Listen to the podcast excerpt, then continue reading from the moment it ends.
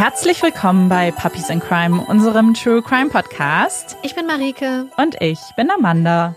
Wir sind zurück im Studio, zu zweit, beziehungsweise zu dritt. Olaf liegt entspannt in der Ecke. Und ja. Das war's. Das war's. Es gibt eigentlich gar nicht viel zu sagen. Deswegen würde ich sagen, fangen wir direkt mit dem Fall an. Ich bin sehr, sehr gespannt. Ja. Äh, weiß fast nichts. Das stimmt du, nicht. Ganz. Nee, du weißt ein bisschen, was. was. Mhm. Aber äh, ja. Ich bin sehr Ihr gespannt. Wisst nichts. Und ich werde mich jetzt im wahrsten Sinne des Wortes zurücklegen. Legen. Also so weit sind wir, glaube ich, noch nicht ganz. Das ja. wäre voll entspannt. Ja. Legst dich so auf eine Matratze einfach und schläfst. Ihr merkt, ich bin geistig schon gar nicht mehr dabei. Ich hatte heute einen schon. sehr, sehr äh, aufregenden Tag, weil ich Olafs Haare geschoren habe ein mm. bisschen. Was ja immer so ein richtiger Kraftakt ist. Ähm, also nicht im wahrsten Sinne des Wortes ein Kraftakt, sondern einfach, wer Hunde hat und die schert, mhm. weiß, dass das einige Konzentration und äh, Feinfühligkeit erfordert. Naja, aber er sieht eigentlich ganz okay ja. aus. Es war kein Desaster dieses Mal und ähm, ja. Ja, nee, er, er ist auf jeden Fall fesch geschnitten und ist kein Chunky Monkey mehr. Ist jetzt ein, ein kleiner Sportler. Ein Sportler, ein Sporty Spice.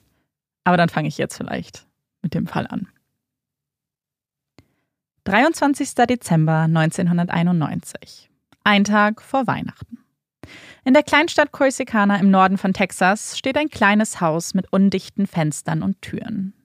Die sonst so heißen texanischen Lüfte verwandeln sich an diesem Tag in eine kühle Brise, die sich heimtückisch durch die Spalte der weißen Holzverkleidung des Hauses dringen. Die Fensterläden klappern, die Türen und Rahmen wurden provisorisch von innen mit Tape verklebt. Ein Versuch, die ungewohnt niedrigen Temperaturen draußen zu lassen. Das Haus ist sehr alt. Es ist schlecht isoliert, die Wände wirken dünn, wie aus Pappe. Verteilt auf einer einzigen Etage findet man vier Zimmer und ein Badezimmer vor. Eine kleine Küche, die durch die Hintertür in den Garten führt. Theoretisch, denn ein Kühlschrank versperrt diese Tür. Wurde davor geschoben, wie ein aufgebauter Türsteher, hat er die Aufgabe erhalten, jedes bisschen kalte Luft zu vertreiben und nicht ins Innere zu lassen. Die Familie, die dieses Haus ihr Heim nennt, ist die fünfköpfige Familie Willingham, bestehend aus Mutter Stacy, Vater Cameron Todd, der nur bei seinem zweiten Namen gerufen wird, der zweijährigen Amber und den Zwillingsmädchen Cameron und Carmen. Wie der Zustand ihres Hauses ist auch das Leben der Familie von Instabilität und Problemen geprägt. Stacy und Todd sind gerade einmal Anfang 20, haben kaum finanzielle Mittel zur Verfügung und versuchen das Leben als Familie irgendwie zu meistern. Dabei ist das Fundament, auf dem sie diese Familie errichtet haben, ihre Beziehung, mehr als brüchig. Todd wird 1968 in Oklahoma geboren und wird die ersten 13 Monate von seiner Mutter aufgezogen. Gemeinsam mit seinen Geschwistern, die alle von anderen Männern stammen, reisen sie quer durchs Land, von einem Partner zum nächsten. Bis sich Todds Mutter letztlich entscheidet, sich von ihm zu trennen, ihn zu seinem Vater zu geben, der in der Zwischenzeit neu geheiratet hat. Todd ist ein munteres Baby, klettert sofort in den Schoß seiner Stiefmutter und sucht ihre Nähe und Zärtlichkeit. Kein bisschen fremdelt er, nein, im Gegenteil. Es ist fast so, als ob er immer schon Teil dieser Familie gewesen wäre. Zu seiner Stiefmutter entwickelt Todd eine sehr gute, innige Beziehung.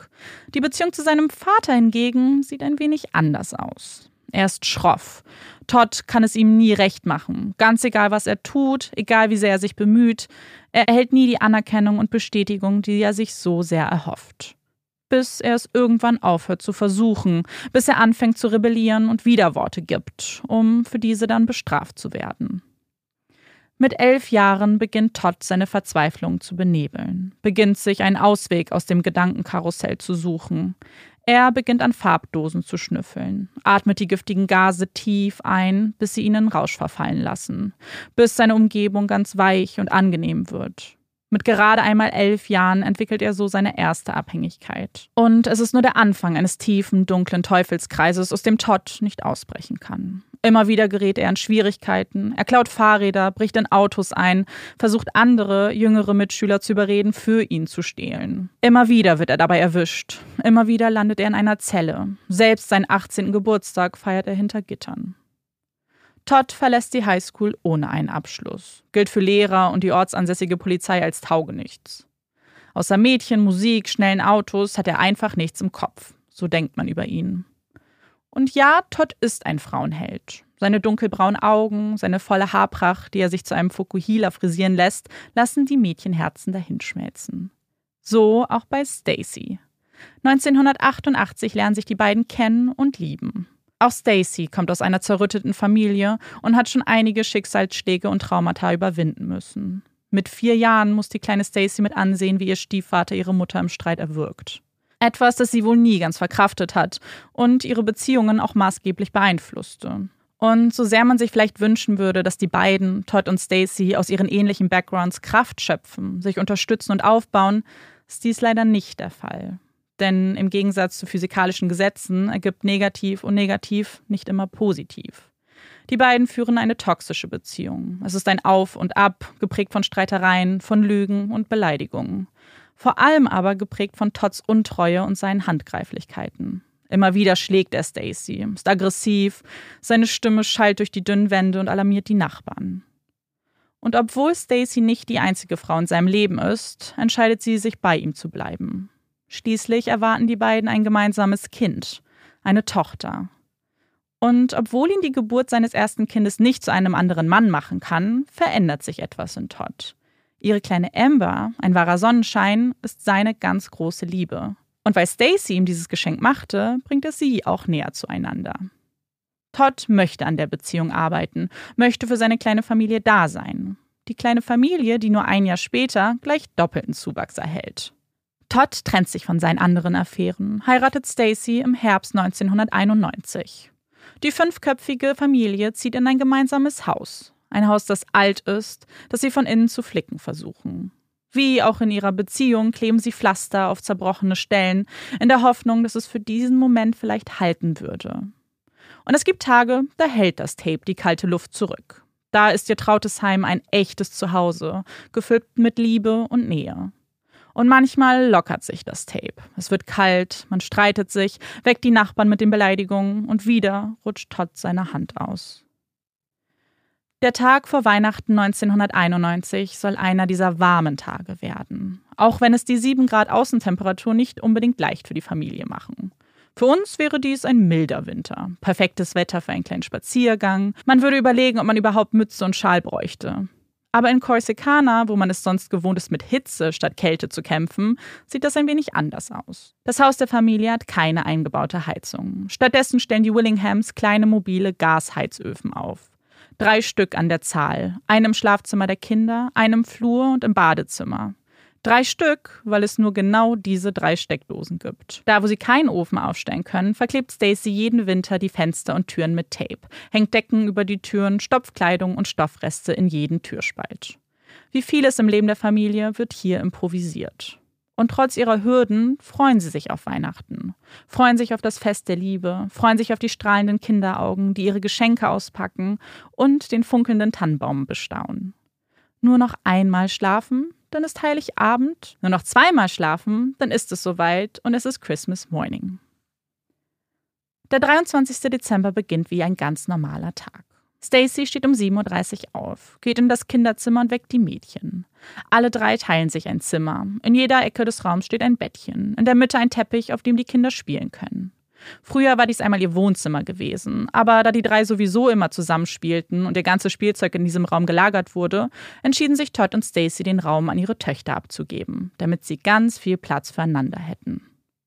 Stacy wickelt die Zwillinge, gibt allen dreien ein Fläschchen und setzt sie auf den Teppich zum Spielen. Sie schaltet den Ofen ein und schließt das Babygitter hinter sich, bevor sie beginnt, sich fertig zu machen. Sie muss heute zwar erst um 10 Uhr anfangen zu arbeiten, aber sie möchte vorher noch ein paar letzte Geschenke in einem Second-Hand-Store besorgen. Stacy arbeitet in der Bar ihres Bruders, ist die Alleinverdienerin der Familie. Todd kümmert sich um die Kinder und den Haushalt. Gegen 9.15 Uhr weckt Stacy Todd und verabschiedet sich. Kurz nachdem ihr Wagen die Auffahrt verlässt, hört Todd die Zwillinge weinen. Er steht auf, reibt sich den Schlaf aus den Augen und schreitet über den Flur in das gegenüberliegende Zimmer. Amber liegt auf ihrem Bett und schaut ihren Vater mit ihren großen Kulleraugen an.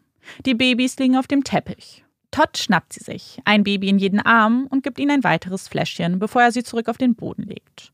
Amber, die nicht wirklich müde zu sein scheint, wippt auf ihrem Bett umher. Willst du mit zu Daddy kommen und wir machen die Augen noch ein bisschen zu? fragt Todd seine Älteste.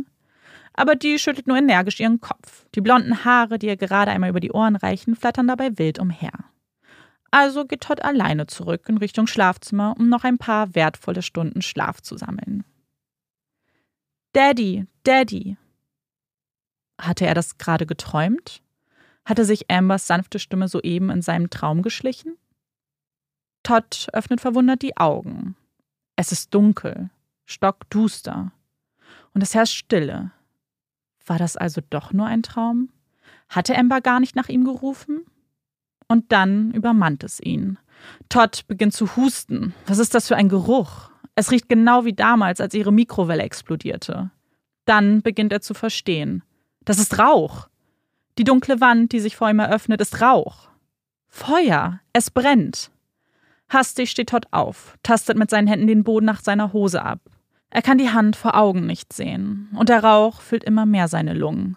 Amber, Amber, wo bist du? schreit Todd. Aber Amber antwortet nicht. Er hört nicht ihre Stimme, hört nichts außer das zischende Geräusch der Flammen. Als er schließlich eine Hose ertastet, sich diese anzieht und in den Flur eilt, wird ihm zum ersten Mal das Ausmaß des Feuers bewusst. Es ist überall. Der Rauch steigt bis tief an die Decke und das Haus, das vor wenigen Stunden noch so kalt war, wird jetzt in elendige Hitze gehüllt. Als die elfjährige Nachbarin der Willinghams den Brand bemerkt und gemeinsam mit ihrer Mutter Diane zum Haus der Familie eilt, steht Todd nur in einer Jeans bekleidet auf der Veranda des Hauses. Seine Brust ist mit schwarzem Ruß bedeckt, seine Haare und Augenlider angekokelt. Er schreit und fleht, schaut Diane verzweifelt an. Meine Babys, meine Kinder, sie verbrennen. Er bittet Diane, die Feuerwehr zu kontaktieren. Da die aber genau wie die Willinghams kein eigenes Telefon hat, eilt sie zum nächstgelegenen Haus, um den Notruf abzusondern. In der Zwischenzeit sucht Todd noch immer nach einer Möglichkeit, in das Innere des Hauses zu gelangen. Er greift nach einem am Boden liegenden Stock und schlägt die Fenster des Kinderzimmers ein. Ein Feuerstrahl dringt nach außen und zwingt Todd in die Knie. Auch beim nächsten Fenster hat er kein Glück. Der Sauerstoff, der durch die kaputten Fenster dringt, lässt das Feuer noch größer, noch gefährlicher werden. Wie ein Monster, das um sich greift, das nach Nahrung sucht und immer weiter wächst. Das selbst die Temperaturen vor dem Haus bis ins Unerträgliche steigen lässt. Als Diane schließlich zurückkehrt und sich, wie viele andere Nachbarn um Todd herum versammelt, hören sie einen lauten Knall. Eine Explosion, die die Fenster des Hauses zum Zerbrechen bringt. Nur wenige Minuten danach trifft die Feuerwehr ein. Todd eilt zu ihnen. Meine Babys, sie sind noch drin. Ich komme mit rein, ich muss sie retten. Aber daran ist gar nicht zu denken. Das ist nun ein Job für sie, für die Feuerwehr. Ein unglaublich gefährlicher Job, denn was sie im Inneren des Hauses erwartet, das wissen sie nicht. Ein Feuer kann sich binnen weniger Sekunden schnell ausbreiten, kann das ganze Haus einnehmen. Und je nachdem, welche Materialien und Rohstoffe sich im Haus befinden, können Temperaturen von über 1000 Grad erreicht werden. Todd soll hier auf sie warten. Sie würden ihr Bestes geben, seine Mädchen zu retten. Zwei Nachbarn halten Todd zurück, stützen ihn und sehen zu, wie er zu Boden sinkt und wieder zu schluchzen beginnt. Ein Mitarbeiter der Feuerwehr bringt ihn zu ihrem Fahrzeug. Er soll sich erstmal hinsetzen, er muss sich beruhigen. Das bringt doch so alles nichts. Todd ist verzweifelt. Ich hörte Amber. Sie rief Daddy, Daddy, erzählt er. Sie wollte mich warnen vor dem Feuer. Ich konnte sie nicht retten.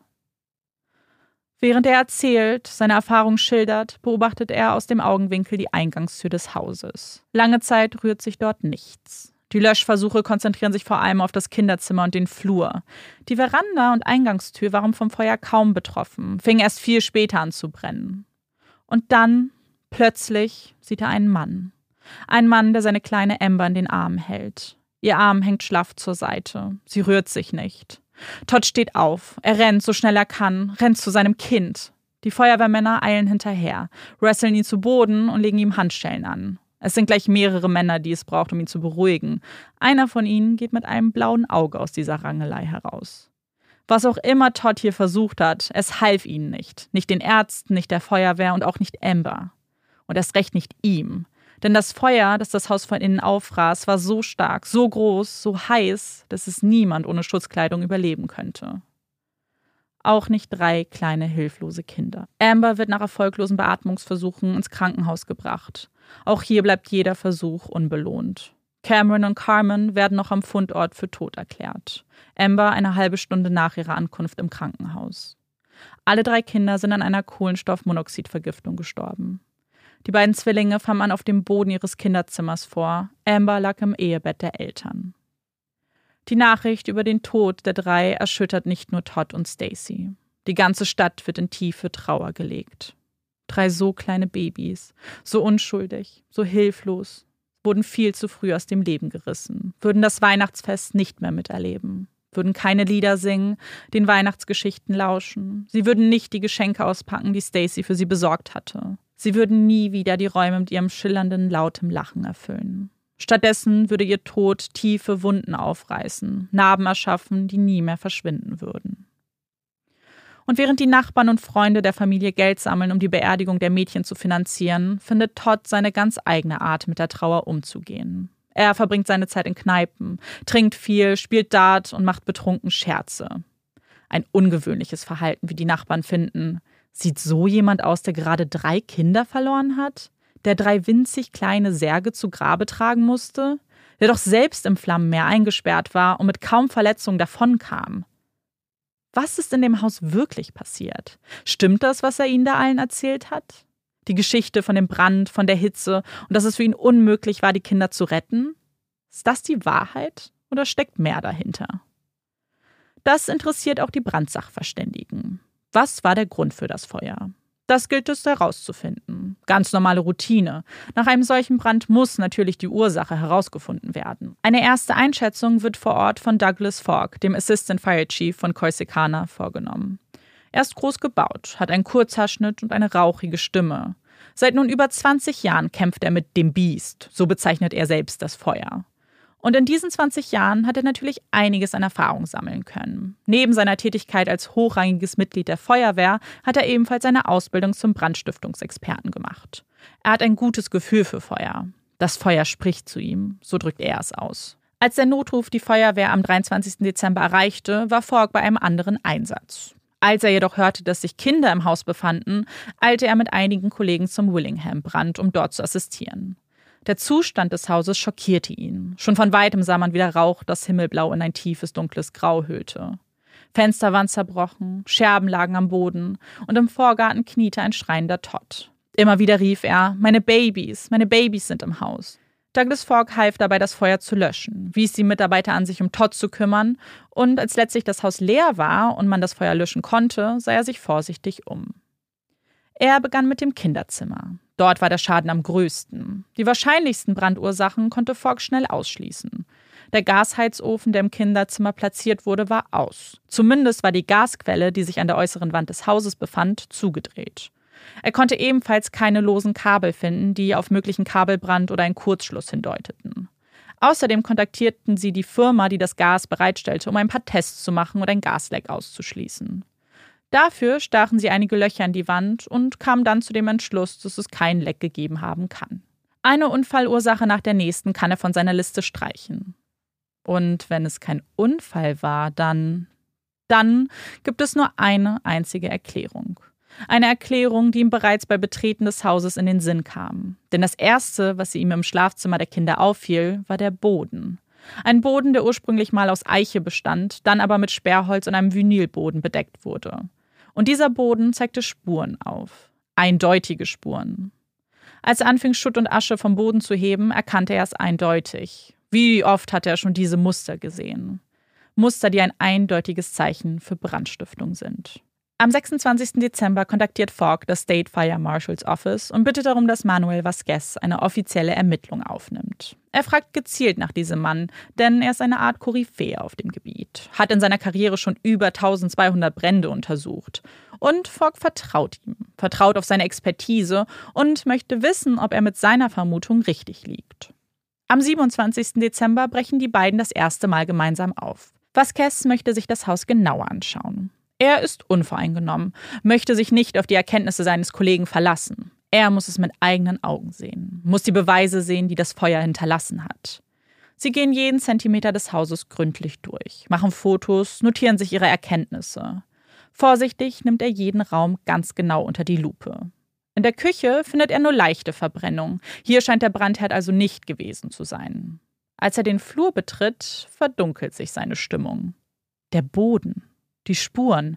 Wie Fogg gesagt hatte, das sind ganz eindeutig Pore Patterns. Muster, die entstehen, wenn eine Flüssigkeit verschüttet wird. Und nicht irgendeine Flüssigkeit. Das ist ihm klar. Er folgt der Spur und sie führt ins Schlafzimmer der Kinder. Dort findet er gleich mehrere dieser Muster vor, wie kleine Pfützen. Diese entstehen, wenn eine Flüssigkeit sich auf einer Fläche ansammelt. Wenn es regnet, gibt es Pfützen, so auch hier. Es hat also jemand eine große Menge einer Flüssigkeit auf dem Boden verteilt, und diese hatte Zeit, bis in die tiefer gehenden Schichten des Bodenbelages einzudringen. Wie ein kleiner Weg führen diese Spuren in das Kinderzimmer, sind dort überall auf dem Boden verteilt. Das hier ist ein klares Anzeichen für Brandstiftung. Und wer auch immer hier den Brandbeschleuniger verteilte, wollte, dass die Kinder nicht entkommen können. Aber es sind nicht nur diese Pfützen, die Vasquez stutzig machen. Es ist auch das Feuer selbst. Normalerweise steigt ein Feuer nach oben auf, wenn es sich natürlich ausbreiten kann. Hier konzentrieren sich die heißesten Stellen jedoch sehr nah am Boden. Außerdem hatte das Feuer Aluminium zum Schmelzen gebracht. Aluminium schmilzt ab 660 Grad. Ein normales Feuer, das von Holz genährt wird, übersteigt nur in den seltensten Fällen 400 Grad. Es muss also eine sehr intensive Hitze geherrscht haben. Eine Hitze, die natürlich kaum zu erreichen ist. Also muss jemand nachgeholfen haben. Und Vasquez weiß auch schon genau, wie das Ganze vonstatten ging. Die Person fing im Schlafzimmer der Kinder an, schüttete den Brandbeschleuniger in die Ecken des Raumes, dann über die Fenster, tränkte die Betten und Stofftiere. Dann zog sie eine Spur aus dem Raum bis in den Flur und kippte es über die Tür. Schließlich trat die Person nach draußen und setzte die Tür in Flammen. Fogg und Vasquez nehmen Proben aus dem Haus mit und senden es an ein Labor. Das Labor bestätigt, auf einer Probe Rückstände von mineralbasiertem Spiritus gefunden zu haben. Dieser wird oftmals bei der Zusammensetzung von Flüssiggas verwendet. Die beiden fühlen sich nun endgültig in ihrem Verdacht bestätigt. Es war Brandstiftung. Und wer der Täter ist, wer dieses grausame Verbrechen begangen hat, ist ihnen ebenfalls klar. Es muss Todd gewesen sein. Die Ermittler, die den Beobachtungen von Falk und Vasquez aufmerksam lauschen, sehen das ganz ähnlich. Wer sonst hätte Motiv und Möglichkeit gehabt? Er war neben den Kindern die einzige Person im Haus, der einzige, der dieses Feuer überlebte. Ihnen fällt wahrlich keine andere Person ein, die als Täter in Frage kommt. Um aber jeder Spur nachgehen zu können und vielleicht doch mögliche Alternativen in Betracht ziehen zu können, unterhalten sich die Ermittler mit den Nachbarn und Bekannten der Familie. Sie sprechen mit Todds Vater, seiner Stiefmutter, einer Freundin, seinem Halbbruder und natürlich Stacy. Ihnen allen hatte Todd von den Geschehnissen am 23. Dezember berichtet. Die Version, die er mit ihnen geteilt hat, stimmen im Großen und Ganzen überein. Manche sind detaillierter als andere, aber Unstimmigkeiten gibt es keine. Alle bestätigen außerdem, dass Todd sehr verzweifelt, emotional und aufgewühlt wirkte, als er ihnen von diesem tragischen Tag berichtete. Auf die Frage, ob sie sich vorstellen können, dass Todd etwas mit diesem Feuer zu tun hat, antworten sie allesamt mit einem klaren, eindeutigen Nein. Aber je mehr Gespräche die Ermittler mit anderen Freunden und Bekannten führen, umso seltener erhalten sie diese klare Antwort. Stattdessen werden erste Zweifel geäußert. Eine Skepsis macht sich breit und die ersten Auffälligkeiten in seinem Verhalten werden zu Protokoll gegeben. Diane ist die Erste, die den Ermittlern klarmacht, dass sie nicht an Todds Unschuld glaubt. Als sie und ihre Tochter beim Haus ankamen, ja, da wirkte er emotional und rief nach seinen Kindern. Das klang jedoch relativ schnell ab und er unternahm keinen einzigen Versuch, seine Kinder aus den Flammen zu befreien. Diane hatte ihm immer wieder gesagt, er solle reingehen, solle alles Mögliche versuchen. Schließlich sind es doch seine Babys, schutzlose Wesen, die es nie und nimmer alleine rausschaffen würden. Aber er tat rein gar nichts. Er kniete nur da und stützte seinen Kopf mit den Händen ab. Erst als die Feuerwehr eintraf, reagierte er wieder, musste angeblich zurückgehalten werden, um nicht in das brennende Haus zu stürmen. Auf sie wirkte das alles wie eine große dramatische Inszenierung. Wenn er doch in das Haus gewollt hätte, warum tat er das nicht einfach, bevor ihn jemand zurückhalten konnte? Von außen wirkte das Feuer auch gar nicht so bedrohlich auf sie. Sie sah keinerlei Flammen, die Veranda war völlig intakt und er wirkte auch überhaupt nicht verletzt. Diane ist zwar die Erste, die diese Anmerkung macht, aber nicht die Letzte. Immer mehr Zweifel werden geäußert. Todd wird als sehr kontrolliert beschrieben. Jede Emotion wirkte wie einstudiert und wurde dann bei Bedarf abgespielt. Und dann natürlich das Verhalten nach dem Tag die feuchtfröhlichen Ausflüge in die Kneipe, seine Witze und das Verbrassen des Geldes, das eigentlich für die Beerdigung der Mädchen war. Bei einem wie Todd würde sie alle wahrlich nicht überraschen, so oft wie er Stacy geschlagen hat, wie gewalttätig er war. Es würde sie nicht überraschen, wenn er die Kinder so loswerden wollte. Er hat es ja schon mal versucht, so eine der Nachbarinnen, als er Stacy schlug, als sie mit Amber schwanger war. Darauf angesprochen, streitet Stacy diesen Vorwurf ab. Ja, er hat sie geschlagen, immer wieder, jahrelang. Manchmal dachte sie, dieser Mann würde sie umbringen. Aber die Kinder? Nein. Die hatte er niemals angerührt. Sie waren sein Allerheiligstes, waren das größte Geschenk für ihn. Er hätte ihnen niemals ein Haar krümmen können. Die Ermittler nehmen alle Aussagen auf, notieren jedes bisschen Information akribisch. Auch sie finden sein Verhalten mehr als merkwürdig. Ein Motiv lässt sich langsam erkennen, denn trotz Stacys Aussagen können sie nicht ausschließen, dass es nicht anders war, als sie beschrieb, dass sie ihn vielleicht schützen möchte, dass sie vielleicht selbst Schuldgefühle hat, wenn es die Wahrheit wäre. Also ist es nun an der Zeit, ihn zu verhören. Was sagt Todd über den Tattag aus? Wie ist es seiner Meinung nach abgelaufen? Am 31.12. findet nach vielen Zeugenaussagen von Todd das erste ausführliche Verhör statt. Anwesend sind die leitenden Ermittler sowie Falk und Vasquez. Letztere sollen die Tatschilderung mit dem tatsächlichen Tatort abgleichen und einschätzen, ob seine Aussagen mit den gefundenen Spuren zusammenpassen. Aktiv einbringen sollen sie sich jedoch nicht. Todd beginnt seine Erzählung mit den Geschehnissen vor dem Feuer. Er erinnert sich daran, dass Stacy ihn gegen 9.30 Uhr morgens weckte, kurz bevor sie sich auf den Weg zur Arbeit machte. Als das Auto von der Auffahrt fuhr, hörte er, wie Cameron und Carmen zu weinen begannen. Er fütterte sie und legte sie zurück auf den Boden, damit sie noch ein bisschen schlafen könnten. Das taten sie immer so am Morgen. Amber lag noch auf ihrem Bett, als er sie fragte, ob sie mit ihm ins Bett gehen wollte. Sie verneinte, also ging Todd zurück, um noch ein wenig weiter zu schlafen. Auf die Frage, ob der Heizofen angewiesen sei, kann Todd keine klare Antwort geben. Er sei sich nicht sicher, hat nicht wirklich darauf geachtet. Stacy gab in ihrem Verhör an, ihn angeschaltet zu haben, bevor sie das Haus verließ. Todd selbst sagt dazu, dass wenn es wirklich angewiesen wäre, er ihn sicherlich ausgeschaltet hätte, bevor er sich ins Bett legte. Das nächste, woran er sich erinnert, sind Ambers Schreie. Sie rief Daddy, Daddy Todd öffnete daraufhin die Augen und rief nach ihrem Namen. Immer wieder rief er nach Amber, fragte, wo sie sei, erhielt aber keine Antwort. Er stand auf, suchte nach einer Hose, tastete den Boden ab, weil er durch den Rauch nichts sehen konnte. Dabei rief er, dass Amber das Haus verlassen soll. Als er wieder keine Antwort erhielt, machte er sich auf den Weg zum Kinderzimmer, dem Ort, an dem er die Mädchen das letzte Mal gesehen hatte. Er sagte, er hatte noch nie in seinem Leben eine solche Dunkelheit erlebt. Er konnte absolut nichts erkennen. Die sonst so vertrauten Örtlichkeiten seines Heimes wirkten ganz fremd auf ihn.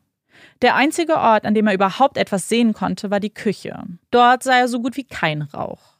Jedoch dachte er gar nicht erst daran, das Haus über die Hintertür zu verlassen. Er wusste, dass es viel zu viel Zeit kosten würde, den Kühlschrank von der Tür zu bewegen und das ganze Tape zu lösen, das Stacy angebracht hatte.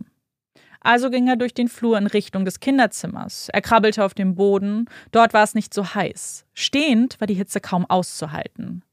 Als er dann das Zimmer erreichte, stellte er fest, dass er dort zum ersten Mal Flammen im Haus sah. Überall sonst war es nur dichter schwarzer Rauch. Aber da, in dem Zimmer, sah er das feurige Rot, das leuchtende Orange, das den gesamten Raum einnahm. So ein Orange hatte er noch nie gesehen. Es war nicht wie das der Flammen, das man von einem Lagerfeuer kannte. Es war ein leuchtendes Licht, das man inmitten des Rauches klar erkennen konnte. Die Hitze, die von diesem Raum ausstrahlte, war unerträglich. Als Todd den Raum betrat und sich aufrichtete, begannen seine Haare zu kokeln. Nicht von Flammen, nein, von der Hitze, die sich im Raum befand. So eine Hitze hatte er noch nie erlebt. Nachdem er feststellte, dass es keine Möglichkeit gab, diesen Raum stehend zu durchqueren, beugte er sich wieder hinunter und tastete den Boden ab. Er suchte nach dem Teppich, wo er die Zwillinge abgelegt hatte, rief immer wieder ihre Namen, rief nach Amber, Cameron und Carmen. Er tastete immer weiter. Irgendwann spürte er etwas. Es war das Fläschchen der Babys. Dann ertastete er die Babybetten, findet eine Puppe, die er zunächst für eines der Babys hält. Aber von diesen fehlt jede Spur. Sie müssen doch hier sein, dachte er, irgendwo. Aber er kann sie nicht finden. Stattdessen beginnen Materialien von der Decke herunterzubröseln. Todd stellt fest, dass er Hilfe braucht. Also verlässt er das Zimmer, geht an dem Elternschlafzimmer vorbei, in dem Amber gefunden wurde, und geht auf die Eingangstür des Hauses zu. Der Rauch ist immer noch wie eine dichte Wand aufgebaut und nimmt langsam auch die Tür ein. Er greift vorsichtig nach dem Türgriff, prüft, ob dieser heiß ist. Er ist es nicht, also öffnet er die Tür mit einem Schwung und tritt nach draußen. Er hatte kurz überlegt, ob er die Tür eintreten sollte, aber da der Türgriff ja nicht erhitzt war, entschied er sich dagegen. Stacy wird später bestätigen, dass die Haustür nicht abgeschlossen war. Sie hatten den Schlüssel vor geraumer Zeit verloren und ließen sie deshalb immer offen stehen. Als er das Haus verlassen hatte, stolperte er über die Veranda und die Treppenstufen. Er brauchte einen kurzen Augenblick, um nach Luft zu schnappen. Er fühlte sich ganz nebelig im Kopf, konnte nicht richtig sehen und musste sich erstmal an das Licht gewöhnen. Als er dann sah, dass seine Nachbarin auf ihn zukam, bat er sie, die Feuerwehr zu verständigen. Er rief ihnen zu, dass seine Babys noch im Haus seien und sie schnell sein müssten. Als Diane dann losrannte, stand er auf, nahm sich einen Stock und versuchte, die Fenster des Hauses einzuschlagen. Aber dann drangen die Flammen nach außen durch die kaputten Fenster und er wurde nach hinten getrieben. Schließlich begann auch die Veranda Feuer zu fangen und er ging zurück in den Vorgarten. Als Diane dann zurückkam, hörten sie gemeinsam eine Explosion und kurz darauf kam die Feuerwehr. Die Ermittler nicken, stellen immer wieder Fragen zu den Ereignissen. Viele der Aussagen muss er wiederholen, soll spezifische Details beschreiben. Dann fragen sie ihn, ob er eine Idee hat, wie das Feuer entstanden sein könnte. Todd erklärt, dass er kein Experte ist. Er weiß nicht genau, wie ein solches Feuer überhaupt zustande kommen kann. Aber er ist sich sicher, dass es in den Zimmern der Kinder angefangen haben muss. Schließlich sah er da die Flammen. Nirgends sonst hat er ein richtiges Feuer gesehen. Auf den Gasofen angesprochen, erklärt Todd, dass er sich nicht vorstellen kann, dass das die Ursache ist. Er ist sich zwar nicht sicher, ihn ausgeschaltet zu haben, aber die Kinder würden nie drangehen. Die Zwillinge gingen nie in die Nähe des Heizofens. Stacy hat es ihnen wie ein Kunststück beigebracht, immer wegzukrabbeln. Bei Amber war das ein bisschen anders. Sie war ein sehr neugieriges Kind, hatte schon oft zuvor ihre Spielsachen zu nah an die Flammen gelegt. Aber dann wurde sie dafür bestraft und hatte mittlerweile ganz gut verstanden, dass dieser Ofen für sie tabu war. Todd glaubt viel eher, dass das Feuer einen elektrischen Ursprung hat. Er hörte so kleine Plopp-Geräusche und es knackte aus den Steckdosen. Sie hatten vor ein paar Wochen Probleme mit Eichhörnchen gehabt, die aus Versehen in ihren Dachboden gekommen sind und haben da ein paar Kabel durchgeknabbert. Er kennt sich nicht aus, er weiß nicht, ob so etwas zu einem Feuer führen kann. Während des Verhörs ist Todd emotional. Wann immer er über die Mädchen spricht, erklärt er, wie sehr er und Stacy sie geliebt haben, dass ihre Beziehung zwar ein Auf und Ab waren und dass sie sich immer wieder mal trennten, aber die Kinder das waren, was sie letztlich zusammenschweißten. Sie waren die besten Kinder, die man sich nur vorstellen könnte. Alleine der Gedanke daran, dass Amber scheinbar in sein Bett gekrabbelt ist, ihn gewarnt hat vor dem Feuer, bricht ihm das Herz. Er wünscht sich manchmal, sie hätte das nicht getan. Dann wäre er jetzt bei ihnen. Zum Abschluss des Verhörs richtet Vasquez das Wort an Todd. Er hat dann noch eine Frage. Hat er sich Schuhe angezogen, bevor er das Haus verließ? Todd stutzt. Nein, er war barfuß. Vasquez schaut sich den Grundriss des Hauses an. Und dann bist du über den Haupteingang hinausgekommen, richtig? Todd nickt. Nun ist Vasquez restlos überzeugt. Wie soll Todd bitte barfuß über einen Boden gelaufen sein, der mit Brandbeschleuniger getränkt war? Dort müssen die Flammen besonders intensiv gewesen sein. Und auf den Fotos von dem Tatort sehen Sie Todds Füße. Er hat nicht eine einzige Verbrennung an ihnen. Alles, was Todd ihnen in den letzten anderthalb Stunden erzählt hat, war eine Lüge. Eine Fantasie, eine Schilderung, die auf keinen Fall zu den Brandspuren passt, die man gefunden hatte. Er hat das Feuer gelegt und dafür muss er zur Verantwortung gezogen werden. Am 8. Januar 1992 wird Todd offiziell als Verdächtiger in einem Mordfall festgenommen. Er und Stacy sind in einem Auto unterwegs, als sie von einem SWAT-Team verfolgt und ausgebremst werden. Die Handschellen klicken. Die Anklage wird verlesen und ein Prozess wird vorbereitet. Ein Prozess unter Staatsanwalt John Jackson. Ein erfahrener Staatsanwalt, der sich auf direktem Weg zu einem Richterposten befand. Da die Anklage gleich mehrere Mordopfer beinhaltet, steht in diesem Fall die Todesstrafe im Raum. John Jackson steht der Todesstrafe grundsätzlich kritisch gegenüber, glaubt nicht wirklich an ihre Effektivität. Außerdem ist sie viel zu teuer. Und was wäre, wenn man mal jemanden hinrichtet, der unschuldig ist? Kaum auszumalen.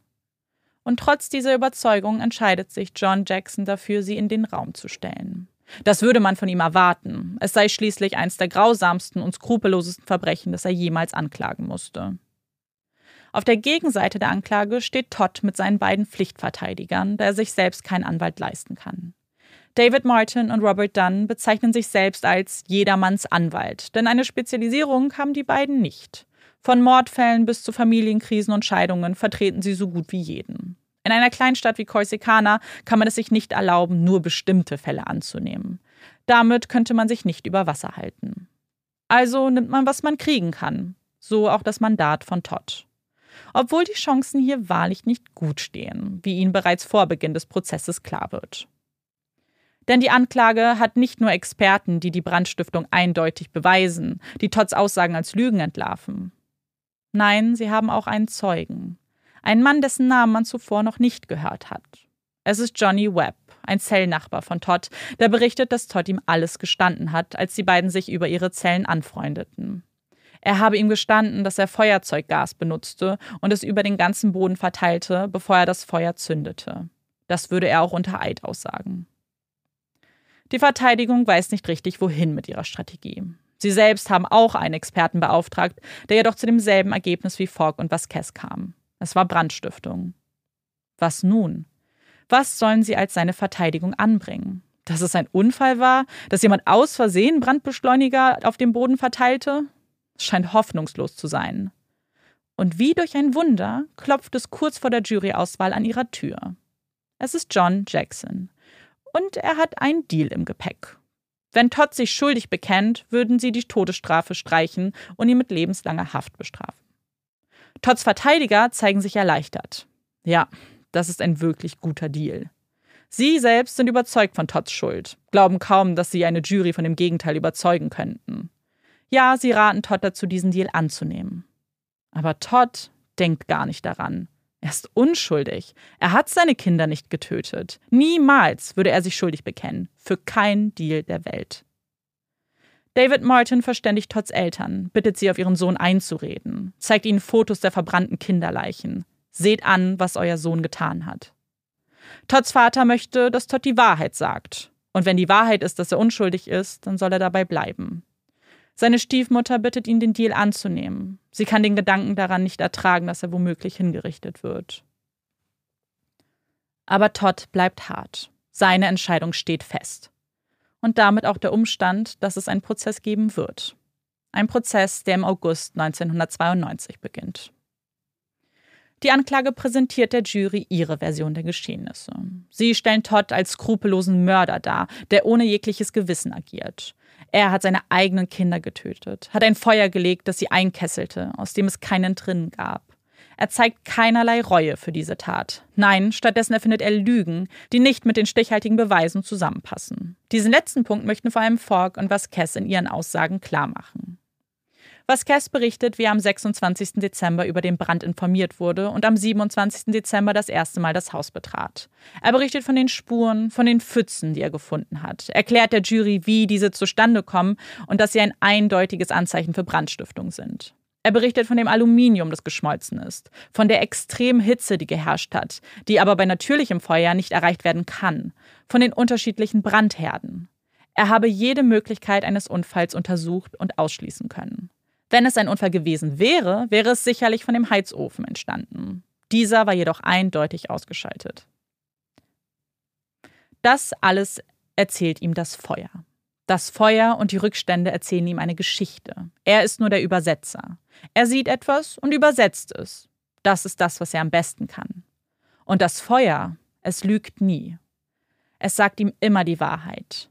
Und ja, er erkennt an, dass das Haus von Schutt befreit wurde, bevor er eintraf, dass Möbel, Bodenbelege und so weiter verräumt wurden. Das würde aber nichts an seiner Aussage ändern. Die Spuren, die ein solches Feuer hinterlässt, gehen viel tiefer als das. Diese Brandmale, diese Pfützen, die Spuren, sie können nicht manipuliert werden. Sie können nicht einfach weggeräumt werden. Das sind die wichtigen Spuren. Er hat zwischen 1200 und 1500 Brände untersucht. Auf die Frage, ob er jemals falsch lag mit seiner Interpretation, antwortet er mit Nein, nicht, dass er wüsste. Vasquez zeigt also eine beeindruckende Expertise. Er weiß wirklich, wovon er da spricht. Und er kann der Jury auch sagen, wen er für den Verantwortlichen hält. Todd Willingham. Auch das hat ihm das Feuer gesagt. Es war ein sehr aggressives Feuer, keine geplante Tat. Es wirkte viel eher wie eine spontane Überlegung. Und so wie das Feuer gelegt wurde, wie der Brandbeschleuniger verteilt wurde, sagt auch einiges über seine Motivation aus. Die Form ähnelte der eines Pentagramms. In der Wohnung hatte man einige Poster und Bilder gefunden, die den Teufel und Skelette zeigten. Es waren brutale, abscheuliche Bilder. Etwas, das man sich nicht einfach so aufhängen würde. Außerdem hat Todd auch einen Totenkopf auf seinen Oberarm tätowiert. Dies könnte ein satanistischer Mord gewesen sein. Er wollte seine Kinder töten, sie in ein Gefängnis aus Feuer sperren. Neben den Aussagen von Vasquez bestätigen auch Falk und die leitenden Ermittler, dass alle Beweise eindeutig auf die Täterschaft von Todd hinweisen. Insgesamt konnte das Labor zwei Proben positiv auf einen Brandbeschleuniger testen. Eine verbrannte Verpackung von Feuerzeuggas wurde ebenfalls auf der Veranda gefunden. Todd hatte sich außerdem immerzu widersprochen und gelogen. Wie sonst hätte er barfuß in eine Tür eintreten können, ohne dass seine Füße jegliche Verletzung angezeigt hätten. Und dann gibt es natürlich noch die Autopsie, die die Todesart als Mord klassifizierte. Schließlich präsentiert die Anklage noch ein psychologisches Gutachten, das von Todd erstellt wurde. Ein renommierter Psychologe bestätigt, dass Todd ein Soziopath sei. Er sei skrupellos, würde alle Menschen um ihn herum manipulieren und wäre nahezu unfähig, Verantwortung für sein Handeln zu übernehmen. Die Verteidigung präsentiert lediglich eine Zeugin, eine Babysitterin der Familie, die aussagt, dass sie sich nicht vorstellen kann, dass Todd seine Kinder getötet hat. Außerdem stellen sie eine alternative Theorie in den Raum. Sie glauben, dass Amber das Feuer gelegt haben könnte. Sie hatte mit der Verpackung des Brandbeschleunigers gespielt, hat es auf dem Boden verteilt und dann aus Versehen ein Feuer gezündet. Es sei nicht auszuschließen, dass es so gewesen ist. Nach nur zwei Prozesstagen und vielen Aussagen und Zeugen der Anklage wird die Jury in ihre Beratung entlassen. Nach 77 Minuten treffen sie ihre einstimmige Entscheidung. Sie befinden Todd des Mordes an seinen Kindern für schuldig. Er wird ein wenig später zum Tode verurteilt. Wie auch Vasquez und Fogg hat die Jury sich entschieden, dass das Feuer nicht lügen kann. Als Elizabeth Gilbert im Frühling 1999 durch die Eingangstür des Besucherraumes tritt, weiß sie nicht, was sie zu erwarten hat. Sie war noch nie in einem Gefängnis, geschweige denn in einem Todestrakt.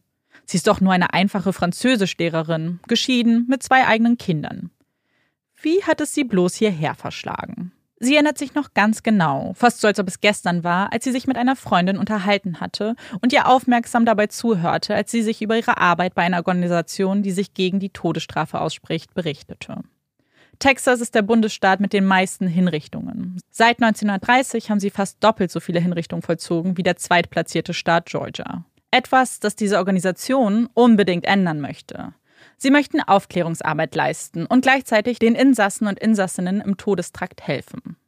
Also fragt sie auch Elizabeth, ob sie nicht Lust auf eine Brieffreundschaft hätte. Ist nichts Großartiges, nur ein paar Briefe hier und da, um die Person ein bisschen ablenken zu können, ihnen ein bisschen Menschlichkeit zurückzugeben. Elizabeth stimmt zu und bekommt ganz zufällig einen Insassen zugeteilt. Todd Willingham. Als sie seinen ersten Brief in den Händen hält, ist ihre Neugier geweckt. Sie hat ein wenig recherchiert und sich genau über die grauenhafte Tat belesen, die er begangen hat. Als sie die Zeilen vorsichtig überfliegt, ist sie überrascht.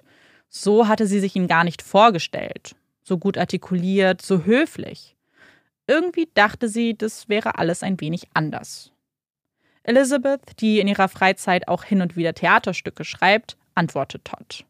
Sie beginnen sich immer mehr zu schreiben, bis er sie irgendwann fragt, ob sie nicht auch Lust hätte, ihn zu besuchen. Und nun steht sie hier, in Huntsville, Texas, geht vorbei an den grellen Lichtern der Außenanlage, dem Maschendrahtzaun und sieht das große Schild, das den Eingang zu den Zellen ziert. Death Row. Dort würde sie natürlich nicht hingehen. Sie trifft Todd im offiziellen Besucherraum. Elizabeth ist nervös. Fotos hatte sie keine von ihm gesehen. Und doch hat sie ein ganz konkretes Bild vor Augen, wer da gleich vor ihr stehen würde.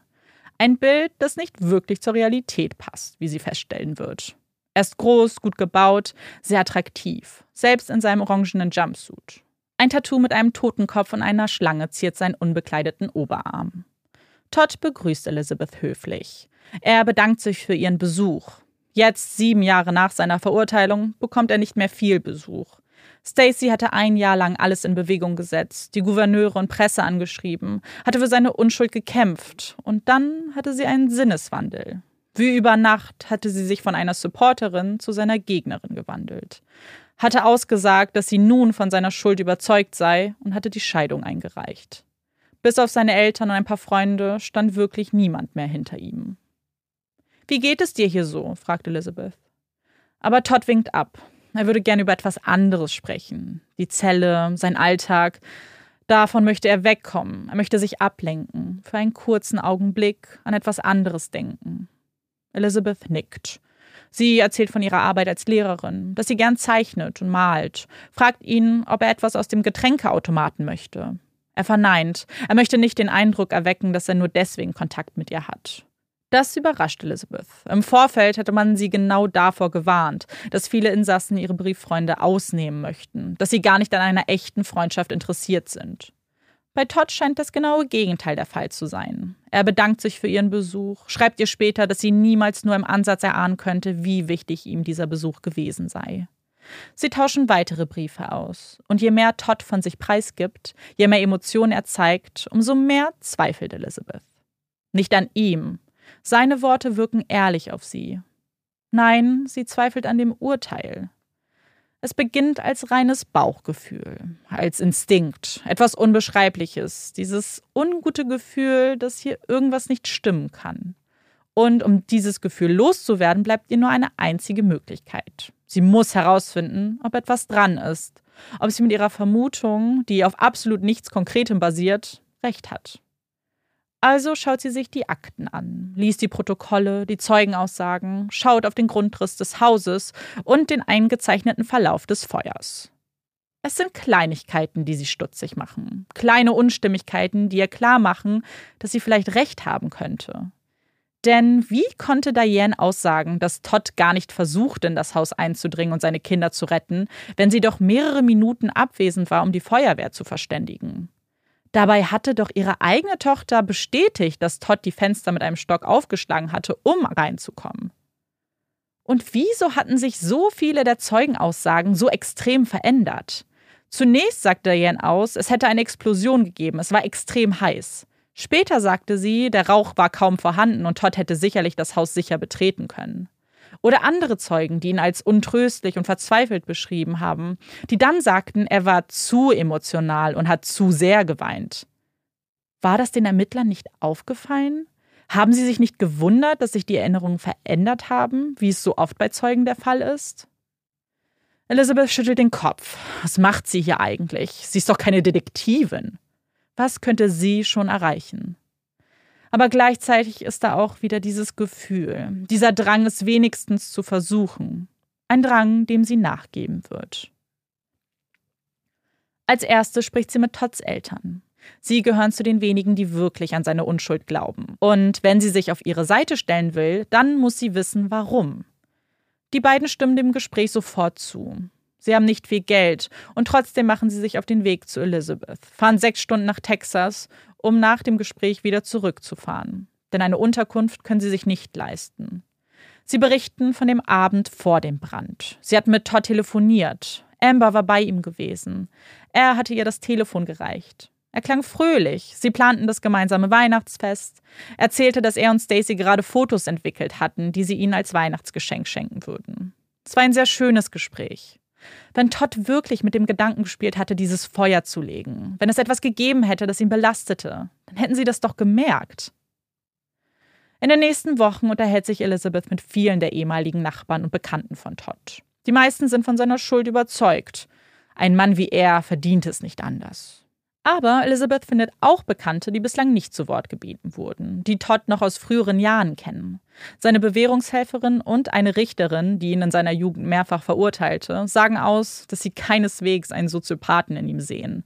Er war ein Troublemaker, hatte Unfug im Kopf, aber er war immer nett und höflich. Ja, er hat viele falsche Entscheidungen getroffen, hat Dinge in seinem Leben getan, die es nicht zu entschuldigen gibt. Aber er ist kein böswilliger Mensch, der eine solche Tat hätte begehen können. Woher stammte diese Diagnose eigentlich? Worin lag es begründet, dass gleich zwei Experten Todd als Soziopathen bezeichneten? Elizabeth macht sich auf die Suche und stellt Schockierendes fest. Beide dieser Experten haben nicht ein einziges Gespräch mit Todd geführt. Sie haben ihn nicht persönlich kennengelernt.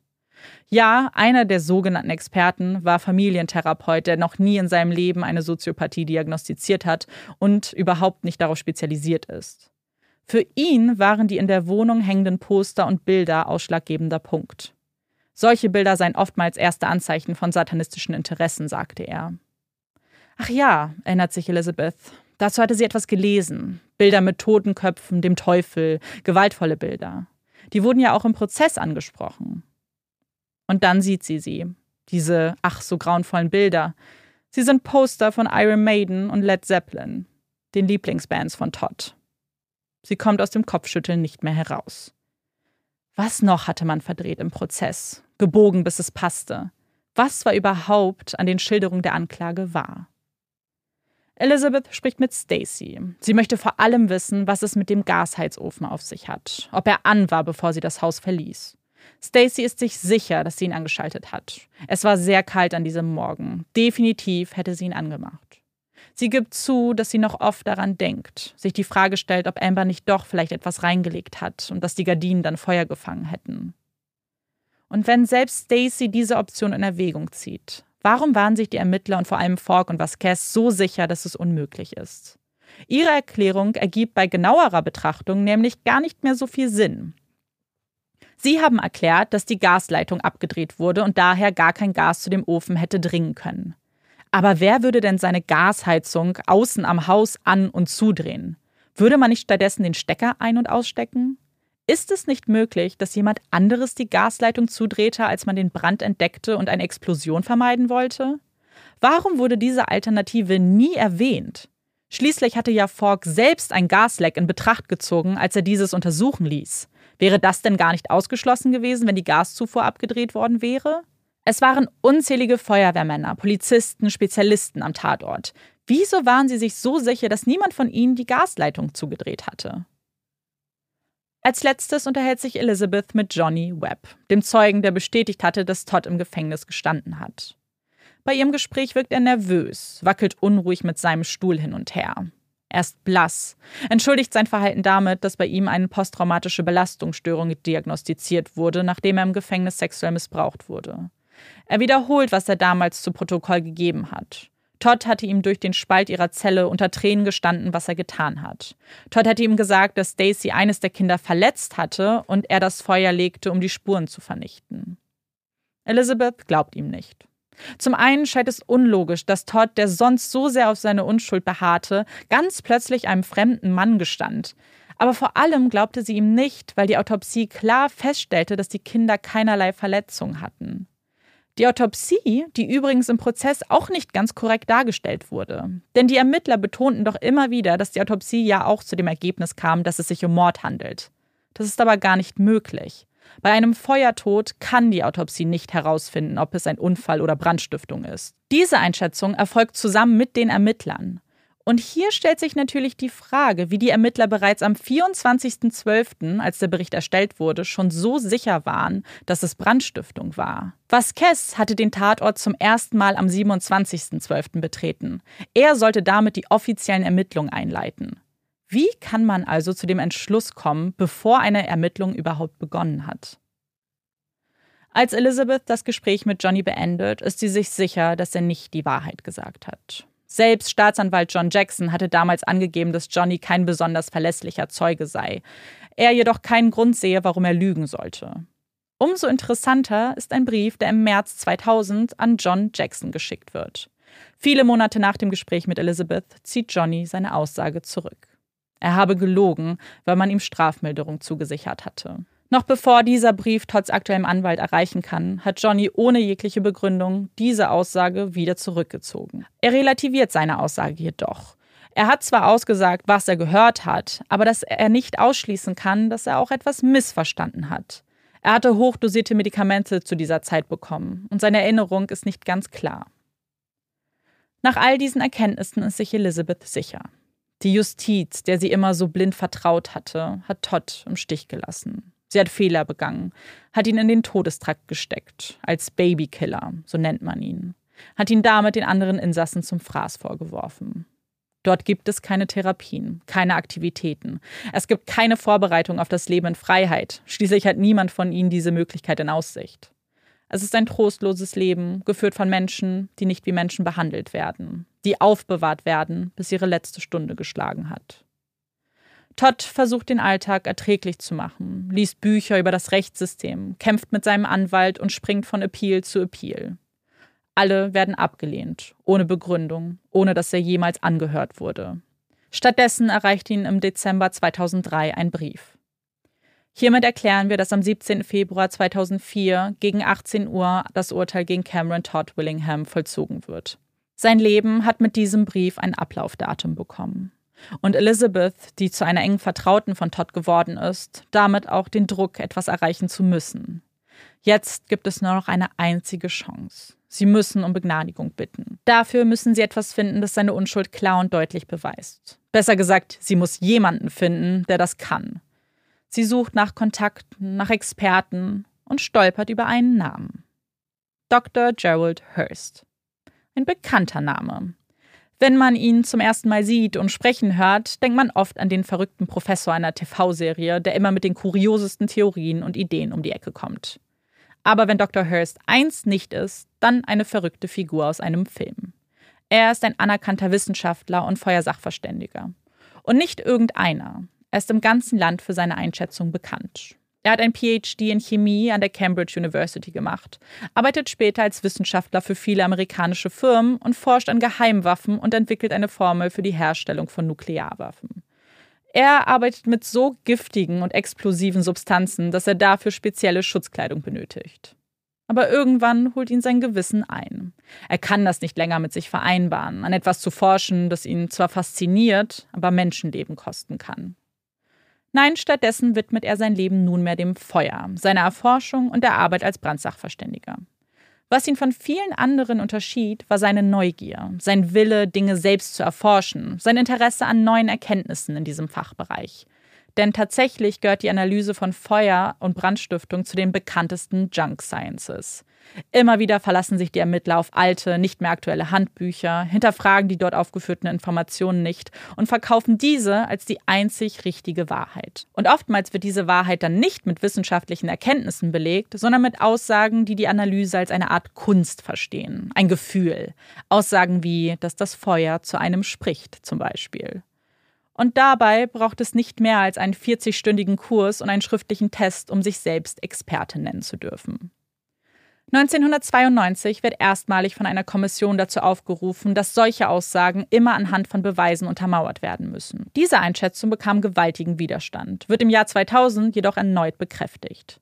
Trotzdem gibt es noch immer Experten und Expertinnen, die sich lieber auf die altbewährten Methoden verlassen, statt tatsächlich wissenschaftliche Erkenntnisse zu berücksichtigen.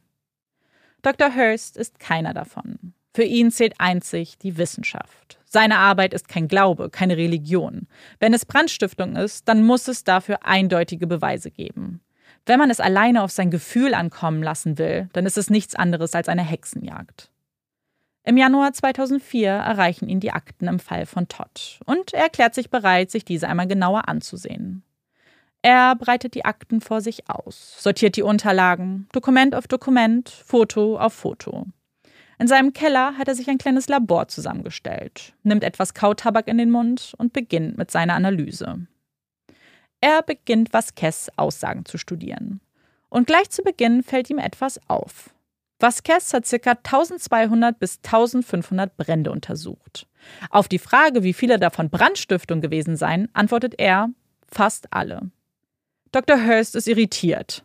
Wenn man sich die Statistiken aus Texas einmal genauer ansieht, dann waren es im Durchschnitt 50 Prozent aller Brände. Dabei war natürlich nur selten ein Mord im Fokus des Brandes. Viel öfter geht es dabei um mögliche Versicherungssummen. Wieso sind es bei Vasquez also nahezu 100 Prozent? Kann das überhaupt möglich sein? Er liest weiter und wieder muss er mit Entsetzen feststellen, dass immer noch die gleichen Floskeln benutzt werden wie Jahre vor dem Brand. Hohe Temperaturen können nur mit Brandbeschleuniger erreicht werden. Ein natürliches Feuer ist deutlich weniger heiß. Blödsinn, denkt Dr. Hurst. Das wurde doch schon zigmal widerlegt, auch vor 1991. Ein natürliches Feuer kann genauso hohe Temperaturen erreichen wie ein beschleunigtes. Das haben Experimente eindeutig bewiesen. Hier kommt es viel eher auf die verbrannten Materialien an, statt auf den Ursprung des Feuers. Und damit ist auch das Aluminium-Argument hinfällig. Ein natürliches Feuer kann ebenfalls Temperaturen um die 1000 Grad erreichen, also deutlich höher als der Schmelzpunkt von Aluminium. Dr. Hurst nimmt einige Experimente vor. Er nimmt sich Flüssiggas und verteilt es in seiner Garage. Er versucht, die Flecken auf der Veranda zu rekonstruieren, die laut Vasquez ja der Punkt waren, an dem das Feuer gezündet wurde. Keiner seiner Versuche endet in genau diesen Flecken. Und ist es nicht seltsam, dass allesamt aussagten, dass die Veranda gar nicht gebrannt hat und man gar keine Flammen sah, obwohl das doch der Startpunkt der Flammen gewesen sein soll? Und genau das ist ja der größte Beweis gegen Todd. Diese ach so eindeutigen Spuren von einem verschütteten Brandbeschleuniger, die Pfützen, der Weg von der Tür bis ins Kinderzimmer, die positiven Proben, seine unverletzten Füße und dass es mehr als nur einen Brandherd gab. Dr. Hurst fliegt über die Aussagen der Zeugen. Und dann fällt es ihm wie Schuppen von den Augen. Haben nicht die Nachbarn und Todd von einer Explosion gesprochen? Er weiß, was passiert ist, was wirklich passiert ist. Flashover. Im Oktober 1990 hat es einen sehr ähnlichen Fall gegeben. Ein Haus brannte ab, sechs Menschen starben in den Flammen und im Inneren sah alles aus wie Brandstiftung. Man hatte Pfützen, man hatte dieselben Male auf dem Boden wie auch in diesem Fall. Man hatte einen Vater, der deshalb verurteilt wurde und so wie Todd im Todestrakt landete.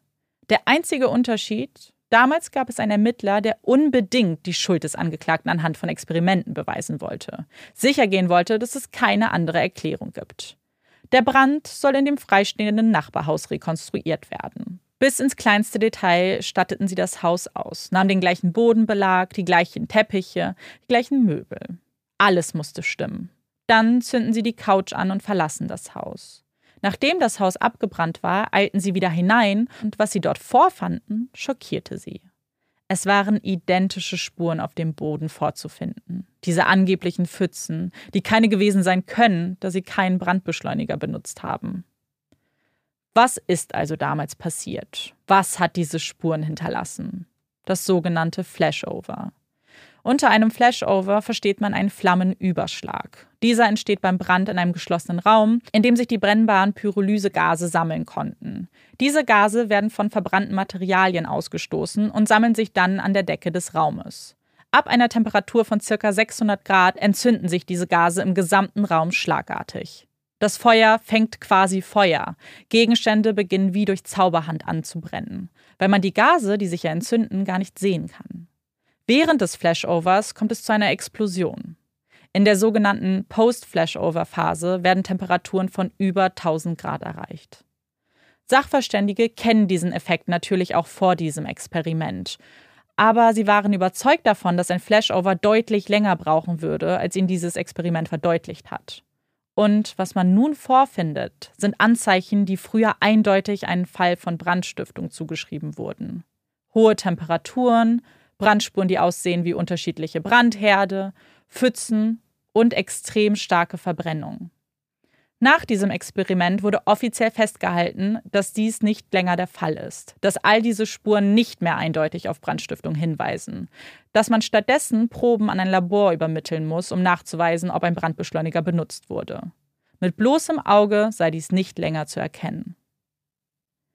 Der Verdächtige damals wurde freigesprochen, nachdem man diese Erkenntnisse veröffentlicht hatte. Und der Ermittler, der eigentlich nur seine Schuld beweisen wollte, musste anerkennen, dass alles, was er zuvor gelernt hat, nicht mehr ist als Schein und Rauch. Genau das muss auch hier passiert sein, denkt Dr. Hurst. Er schaut sich nochmal den Grundriss an, den Verlauf des Feuers und findet eine einleuchtende Erklärung. Todd hat nicht das Feuer gelegt. Nein, das Feuer ist Todd gefolgt. Denn wenn man sich die angebliche Pentagrammform anschaut, ist sie kein richtiger Stern. Nein, die Spur führt zu den Fenstern. Den Fenstern, die Todd aufgeschlagen hatte, die bei der Explosion zerbrochen sind. Und sie führt zu der Tür, die Todd geöffnet hat. Sie führen zum Sauerstoff. Todd konnte vor dem Flashover aus dem Haus entkommen. Der Boden wäre hier noch relativ kühl gewesen, da sich alle Gase nach weiter oben konzentrierten. Genauso wie er es ausgesagt hatte. Unten war es erträglich, oben extrem heiß. Vasquez und Fogg hatten von 20 Anzeichen von Brandstiftung gesprochen. Dr. Hurst findet nur einen relevanten Fund, den positiven Test auf Brandbeschleuniger. Doch auch dieser wirkt bei genauerer Betrachtung nicht ganz so aussagekräftig wie Fogg und Vasquez es gerne hätten. Über mehrere Tage kehrten sie immer wieder zurück, um Proben zu nehmen, denn die ersten Proben waren alle negativ. Von insgesamt 14 Proben, davon auch Teile des Bodens, wo man die Pfützen sah, waren negativ. Die zwei positiven Proben stammen von der Tür der Veranda. Eine Veranda, auf der die Familie sonst gegrillt hatte. Der Grill wird nirgends erwähnt, wurde von den Ermittlern vor Ort zur Seite geräumt. Und deshalb von Vasquez und Falk auch nie berücksichtigt. Aber genau neben diesem Grill stand eine Packung von Flüssiggas. Als die Feuerwehr den Brand löschte, wäre es durchaus möglich gewesen, dass etwas dieser Flüssigkeit auch auf die Veranda tropfte. Dr. Hurst bringt seine Erkenntnisse auf Papier. Dabei tickt die Uhr unaufhaltsam. Der Termin von Todds Hinrichtung rückt immer näher. Er tippt so schnell er kann, korrigiert keinen der Rechtschreibfehler und beendet seine Einschätzung mit den folgenden Worten. Ohne den Tatort persönlich begutachtet zu haben, kann er nicht ausmachen, was der genaue Grund für den Brand ist. Aber basierend auf den Beweisen hat er wenig Zweifel daran, dass es sich um einen Unfall handelt. Wahrscheinlich war eine defekte Leitung oder der Gasofen im Kinderzimmer die Brandursache. Er findet keinerlei Beweise, die auf Brandstiftung hinweisen. Dieser Mann hat bereits drei Kinder und zwölf Jahre seines Lebens verloren und soll nicht aufgrund von Junk Science hingerichtet werden. Nur wenige Tage vor dem angesetzten Termin seiner Hinrichtung reicht Todds Anwalt dieses Dokument an die Kommission für Gnadengesuche ein. Todd, der sonst kaum zu hoffen wagte, ist optimistisch. Dr. Hurst hat in der Vergangenheit zehn Fälle, die seinem erstaunlich ähnlich waren, kippen können. Sogar einer von Todds Mitinsassen, mit dem er sich angefreundet hatte, wird noch im Februar dank Dr. Hurst freigelassen. Die beiden Fälle waren sich so ähnlich, dass Dr. Hurst sagte, er hätte nur die Namen austauschen müssen. Am 13. Februar erreicht sie schließlich die Antwort des Komitees. Todd wartet nervös auf den Anruf seines Anwalts. Als es schließlich klingelt, ist die Anspannung kaum auszuhalten. Todd, erklingt seine Stimme im Hörer. Es tut mir leid, Sie haben abgelehnt. Es herrscht Stille in der Leitung. Das war's. Endgültig. Todd war so hoffnungsvoll gewesen, hatte geglaubt, dass jeder, der sich diesen Fall nun anschaut, zu dem Entschluss kommen muss, dass er unschuldig ist. Dabei sprechen die Statistiken eine eindeutige Sprache. Zwischen 1974 und 2004 wurde nur ein einziger Gnadengesuch bestätigt. Eine Erklärung, warum es abgelehnt wird, erhalten sie nicht. Man muss es nicht erklären. Tatsächlich kann man sich nicht einmal sicher sein, ob es irgendwer gelesen hat und die Informationen prüfte. Am 17. Februar 2004 nimmt Todd um 16 Uhr sein letztes Mahl zu sich. Dreimal Schweinerippchen, zwei Portionen Onion Rings, frittierte Okraschoten, Beef Enchiladas mit Käse und zwei Stücken Zitronenpie. Während seines Mahls erhält er die Information, dass Gouverneur Rick Perry die Hinrichtung freigegeben hat. Todds Eltern beginnen zu weinen.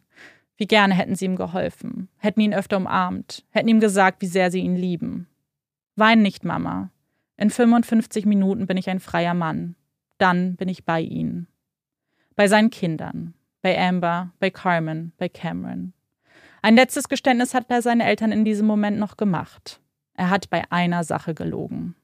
Als es brannte, hat er sich nicht getraut, in das Zimmer der Mädchen zu gehen. Er wollte kein Feigling sein, deswegen log er.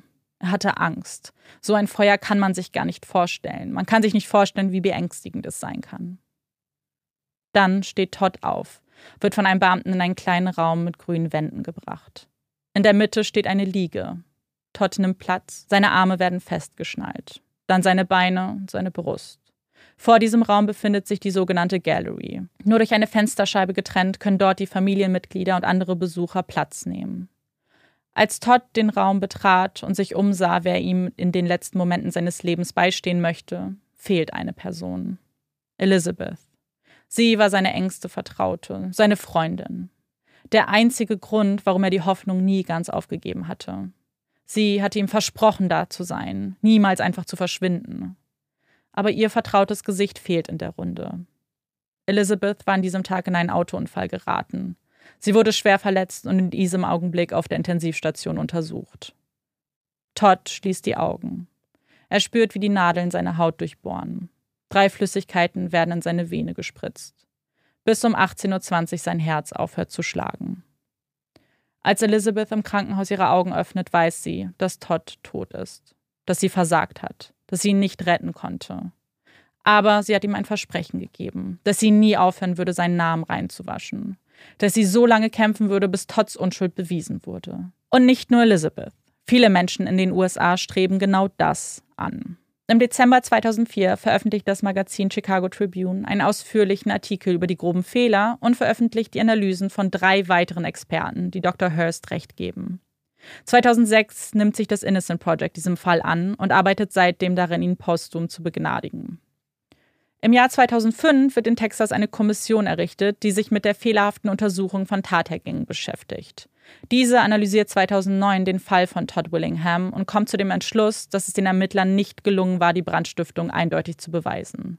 Ihnen fehlten grundlegende Verständnisse von Feuerentwicklung und ihre Begründungen basierten nicht auf rationalen Gründen.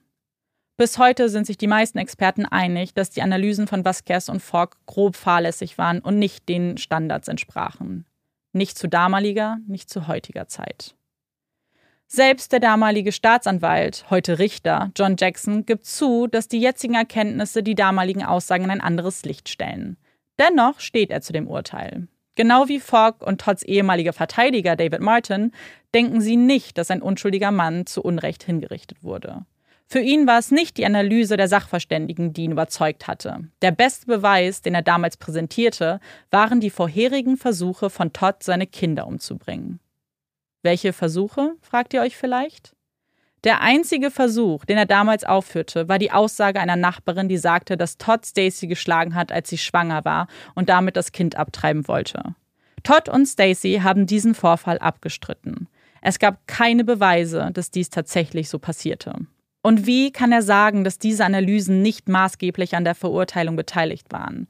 Ohne diese Analysen, ohne die falschen Behauptungen hätte man doch gar kein Verbrechen gehabt. Ohne den Verdacht einer Brandstiftung wäre Todd wahrscheinlich nie vor Gericht gelandet. Warum fällt es Ihnen also so schwer einzugestehen, dass es hier womöglich einen unschuldigen Mann getroffen hat? Dass Todd einer von 186 Menschen sein könnte, der in der Geschichte der USA unschuldig hingerichtet wurde. Vielleicht weil, egal ob man für oder gegen die Todesstrafe ist, sich hier die meisten einig sind. Eine unschuldige Person hinzurichten, ist unverzeihlich.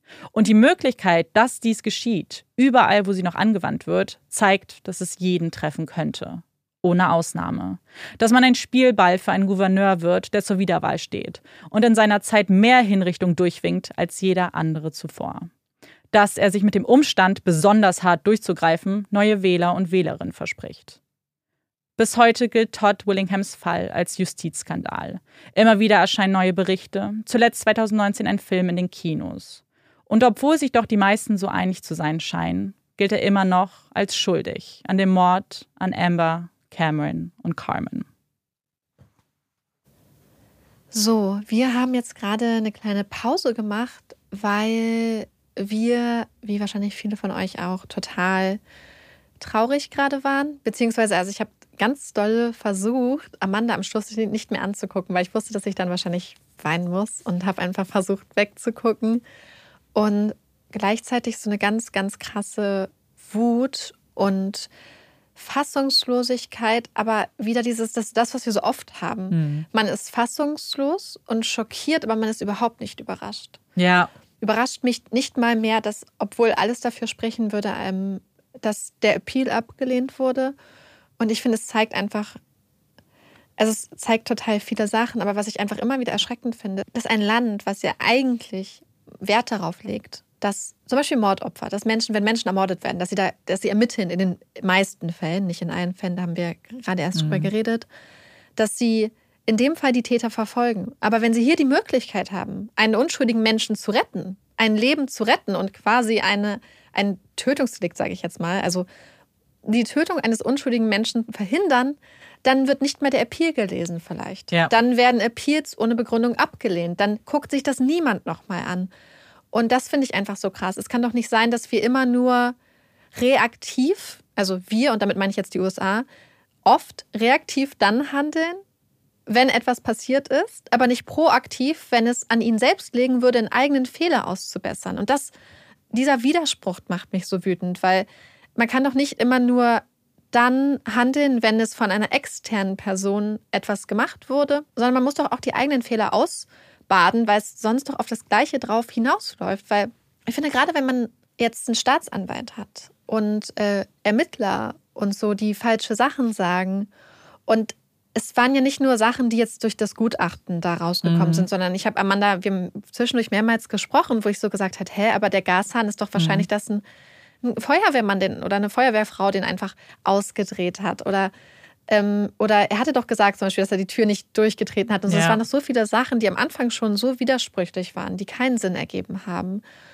Und ich bin ja wirklich der Meinung, dass wenn man als, als Staatsanwalt, der auch bewusst dann auf die Todesstrafe plädiert und da darauf hinarbeitet, obwohl es solche Widersprüche gibt und obwohl er solche Unwahrheiten auch gesagt hat, dass man dann ja mehr als fahrlässig in Kauf nimmt, dass eine unschuldige Person stirbt, sondern man arbeitet darauf hin und man nimmt es zumindest in Kauf, weil ich kann mir nicht vorstellen, dass er das alles nicht gemerkt hat.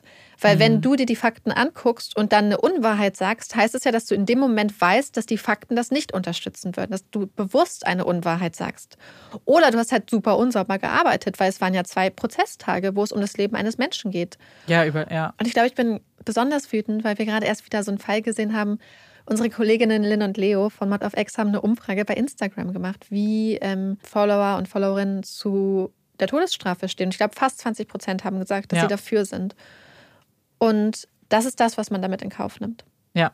Man nimmt es in Kauf. Man nimmt Menschen nicht nur die Chance auf eine zweite Chance, sondern man tötet damit einfach unschuldige Menschen. Immer ja. wieder. Es passiert immer wieder. Und du hast von 186 mhm. Menschen geredet, aber wir wissen es gar nicht. Wir wissen gar nicht, nee. wie Fälle gemauschelt wurde, in wie vielen Fällen äh, äh, Akten geändert wurden, Aussagen geändert wurden, in wie vielen Fällen einfach Menschen ermordet wurden, die nie eine Chance hatten, da rauszukommen. Mhm. Und ähm, tatsächlich muss die Dunkelziffer extrem hoch sein, weil dieser Fall war 2009 gab es einen sehr, sehr großen Artikel, der im New York herauskam. Da hat das Ganze nochmal sehr, sehr viel Aufmerksamkeit bekommen von einem Autoren, den du eigentlich kennen müsstest, und zwar David Gran. Mhm. Ähm, der hat ja schon ein Buch geschrieben zu einem Fall, den wir gemacht ja. haben. Und äh, hat halt super viel Aufmerksamkeit bekommen. Und zu diesem Zeitpunkt, 2009, gab es nicht einen bestätigten Fall in Texas von einer Person, die zu Unrecht hingerichtet wurde oder unschuldig hingerichtet wurde. Zumindest keinen anerkannten. Heute sind es, glaube ich, 16 insgesamt, aber in dem Bundesstaat, der am allermeisten hinrichtet. Und es gibt sehr, sehr viele Fälle, auch aus Texas, bei denen man sich wirklich sicher ist, die aber nicht zu diesen 16 gehören. Todd ist ja zum Beispiel einer davon. Also sie sind sehr, sehr bedacht darauf, das nicht anzuerkennen und diese ganzen ähm, ja. Forderungen, auch zum Beispiel jetzt vom Innocence Project, gar nicht erst zu lesen. Ja. Und das finde ich halt so krass, weil du musst doch ein Interesse daran haben, dass du keine unschuldigen Menschen zu Tode verurteilst. Ja. Absolut. Und das ist ja genau das, das ja, weil ich glaube, da können sich, sind sich ja auch alle einig, ob man jetzt für oder gegen die Todesstrafe ist. Ich glaube, jeder ist sich einig, dass das so ein Punkt ist, äh, um den man nicht streiten braucht. Hm. Also, dass ein, eine unschuldige Person nicht hingerichtet werden darf. Naja, und ich, aber ich glaube, was man hier nicht vergessen darf, was ich manchmal so ein bisschen denke, weil du sagst ja, dass sich alle da einig sind. Und ich würde es auch grundsätzlich so unterschreiben. Mhm. Aber ich glaube, es gibt auch gerade vielleicht in Texas, ich weiß es mhm. nicht, Menschen, die bereit sind, für die eigene Karriere sowas in Kauf zu nehmen. Ja, absolut. Und die sagen, ja, offen nach außen würde ich sagen, dass das nicht passieren kann, aber ich nehme es ja offensichtlich in Kauf. Ja. Und, und, es passiert immer wieder. Das heißt, da sind Menschen, die das bewusst machen. Mhm. Da sind Menschen, die das bewusst nicht nur in Kauf nehmen, sondern darauf hinarbeiten, aus karrieretechnischen Gründen oder aus dem Gefühl, dass sie jemanden nicht mögen oder Rassismus. Es gibt so viele Gründe, warum sowas passiert und es passiert immer wieder. Und dann müssen wir uns auch einfach mal klar machen, dass in so einem Moment, in dem ein Staatsanwalt und in dem Ermittler mhm. bewusst in Kauf nehmen, dass eine Person hingerichtet wird, dass das auch nichts anderes ist als eine Person, die eine andere Person durch andere Mittel dann umbringt. Ja. Und dass diese Personen genauso ins Gefängnis gehören. Ja. Und ich finde auch, dass man, gerade wenn man dann sagt, naja, Menschen machen Fehler, aber das hier sind keine Fehler. Mhm. Das sind bewusste Vertuschungen, das sind bewusste Verdrehungen von Tatsachen. Wenn du nämlich auch so viele Fehler aus Versehen machen würdest und so fahrlässig wärst, dann darfst du nicht in solchen Prozessen als ja. Staatsanwalt tätig werden. Dann darfst du in solchen Prozessen nicht oder in solchen Fällen nicht als Ermittler tätig werden, wenn du so inkompetent bist. Aber du kannst dich hier nicht auf eine Inkompetenz mhm. berufen, wenn du genau das Gegenteil nach außen transportierst und bewusst wichtige Details änderst, weil das zeigt ja, dass dir eigentlich bestimmte Sachen bewusst sind. Du weißt, wie du eine Jury zu spielen haben hast, ja. zum Beispiel. Und ich finde, für mich persönlich ist da kein Unterschied ob du bewusst einen unschuldigen Menschen darauf hinarbeitest, dass die Person zu Tode verurteilt und schließlich hingerichtet wird, oder ob du irgendwen anders tötest. Ich finde das sogar irgendwie ja. besonders verwerflich. Weil da du in einer offiziellen Kapazität da bist, weil die Menschen dir vertrauen sollten und weil du Menschen hast, die dir absolut ausgeliefert sind. Ja. Was ist eigentlich auch sehr verbildlicht, was du gerade gesagt hast, ist, wenn jemand hingerichtet wird, steht da als Todesursache Mord. Also es ist ein Homicide. Ja. Und das zeigt es eigentlich genau das, was du sagst. In, es ist ein Mord, der begangen wurde, der hier sogar aktiv von jemandem begangen wurde, an jemandem begangen wurde, der unschuldig war. Ja. Also meiner Meinung nach. Ich finde, es, also für mich persönlich gibt es jetzt nicht so viel Diskussionsraum, ob er schuldig oder unschuldig ist. Ja. Und wenn wir uns in der Mitte treffen wollen, er hätte zumindest nicht verurteilt werden dürfen. So. Ja. Und damit hätte er eigentlich auch nicht äh, hingerichtet werden dürfen. Und für all die, die jetzt kommen und sagen, ja, aber er war kein guter Ehemann und ja. so, aber das ist, wenn alle Menschen zu Tode verurteilt werden würden, die keine guten Ehemänner und keine guten Frauen werden, wenn alle Eltern, die ihre Kinder schlagen würden, zu Tode verurteilt mhm. würden und die, die in Partnerschaft, dann hätten wir sehr, sehr leere Städte und sehr, ja. sehr leere. Pa deswegen haben wir ein Rechtssystem und deswegen haben wir Strafen. Und wer nämlich zum Beispiel anfängt, weil wir haben das ganz oft, dass Leute sagen, ja, aber die Person war ja wirklich nicht mhm. sympathisch. Das ist so problematisch, wenn ja. man dann sagt, naja, es war ja insofern gerechtfertigt, dass er zum Beispiel ähm, kein guter Vater war, dass er seine Frau geschlagen hat. Wenn wir anfangen, so zu argumentieren, dann sollten wir alle ganz, ganz, ganz, ganz vorsichtig sein, wie mhm. wir uns verhalten, weil dann hat man einen ganz, ganz schmalen Grad, auf den man zu gehen hat. Und diese Aussagen werden in diesem Fall auch getroffen von den Nachbarn, von Diane. Tatsächlich in Interviews auch jetzt noch werden immer wieder Aussagen getroffen, wie er hat es nicht anders verdient, er war ein schlechter Mann, er war ein schlechter Mensch, so jemand wie er verdient das Leben nicht. Und zum Beispiel eine ganz schlimme Aussage von, ich, ich weiß nicht, eine aus der Ortschaft, wie in welcher Beziehung die zueinander standen, keine Ahnung, Nachbarin, glaube ich. Äh, sagt sogar, sie hätte es am liebsten gehabt, dass er dreimal hingerichtet worden würde, weil es ja drei Opfer gab. Und alles basierend, und das sind alles Menschen, die damit konfrontiert werden, hey, aber hier mhm. sind doch forensische Beweise beziehungsweise wissenschaftliche Analysen und Experimente, die eine alternative Möglichkeit geben, die sogar sehr, sehr viel wahrscheinlicher ist als das, was die Anklage präsentiert hat, die das völlig verkennen und sagen, weil er ein schlechter Mann war, verdient er es auch hingerichtet worden zu sein. Und das sind ja nicht nur die Nachbarn und Nachbarinnen, von denen man jetzt sagen kann, okay, weiß ich auch nicht. Das ist immer noch der jetzt Richter John Jackson, der sein ehemaliger Verteidiger und Falk. Alle drei haben in einem Interview, in so einer kleinen Doku, die ich geguckt habe, gesprochen und gerade eins, was Falk gesagt hat, hat mich, ach so, was Kess ist übrigens gestorben, 1994 schon. Genau, das habe ich auch noch notiert. Also er ist 94 schon gestorben. Also er hat dieses ganze, er hat seine Hinrichtung nicht mitbekommen und das also zwei Jahre nach der im Urteil gestorben. Ähm, aber Falk hat sich geäußert und Falk sagt, und das macht mich auch ganz, ganz fuchsig, weil das so ein so unlogisch ist. Er sagt, äh, ja, sie erkennen alle an, dass das irgendwie fehlerhaft war, aber Falk sagt so, es ist, es ist kein unschuldiger Mensch hingerichtet worden, weil es hat eine Jury von zwölf Menschen entschieden. Und das okay. macht mich, weil das hört man in unterschiedlichen Fällen immer wieder, dass die Begründung kommt, eine Jury hat ihn für, schuldig befunden, deswegen ist er schuldig. Was ja totaler Quatsch ist, weil die Jury einen Nein. Prozess bekommen hat, der zwei, wie du gesagt hast, zwei Tage ging, bei dem sich die Verteidigung, sorry, und dazu rede, sage ich gleich nochmal was, äh, absolut fahrlässig verhalten hat. Das ist ein Zirkelschluss. Ja. Ja. Und vor das allem. Ist komplett widersprüchlich. Also, das ist. Ja. Und vielleicht müssen wir kurz dann ähm, über den, über den Prozess äh, sprechen, weil äh, ja, es gibt grobe Fehler, wie du ja schon gesagt hast. Einige Aussagen, gerade von Vasquez, waren Lügen, ähm, die auch als solche eigentlich erkennbar sind, weil er, also das mit dem Fuß stimmt nicht. Ich, ich habe die Protokolle gelesen von allen Zeugenaussagen von äh, Todd. Er hat einmal das Wort Fuß erwähnt, als er gesagt hat, er hat darüber nachgedacht, die Tür mhm. einzutreten. Ja.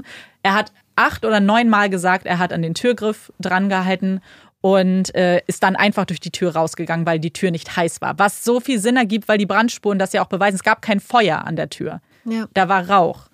Und zum Beispiel gibt es noch ein paar andere Sachen, bei denen Vasquez bewusst gelogen hat. Und zwar sagt er ja, er spricht ja von sich eben als der, den, den Feuerflüsterer oder den Flammenflüsterer. Er hat so viel Expertise und diese ganzen oh. Fälle und er sagt eben, dass er ja unvoreingenommen da reingegangen ist. Und er war der, gerade am Anfang der neutrale Beobachter. Und das ist alles nicht ganz so klar, wie es ist. Erstmal, was ganz spannend ist, am 31.12. war ja erstmal dieses große Verhör mit Todd. Aber es gibt auch Fotos vom Tatort vom 31.12. Es wurde kein Besuch notiert oder ähm, protokolliert. Wir wissen faktisch, also wissen, äh, Vasquez hat, glaube ich, nie zugegeben, dass er da war. Ich glaube, Falk schon.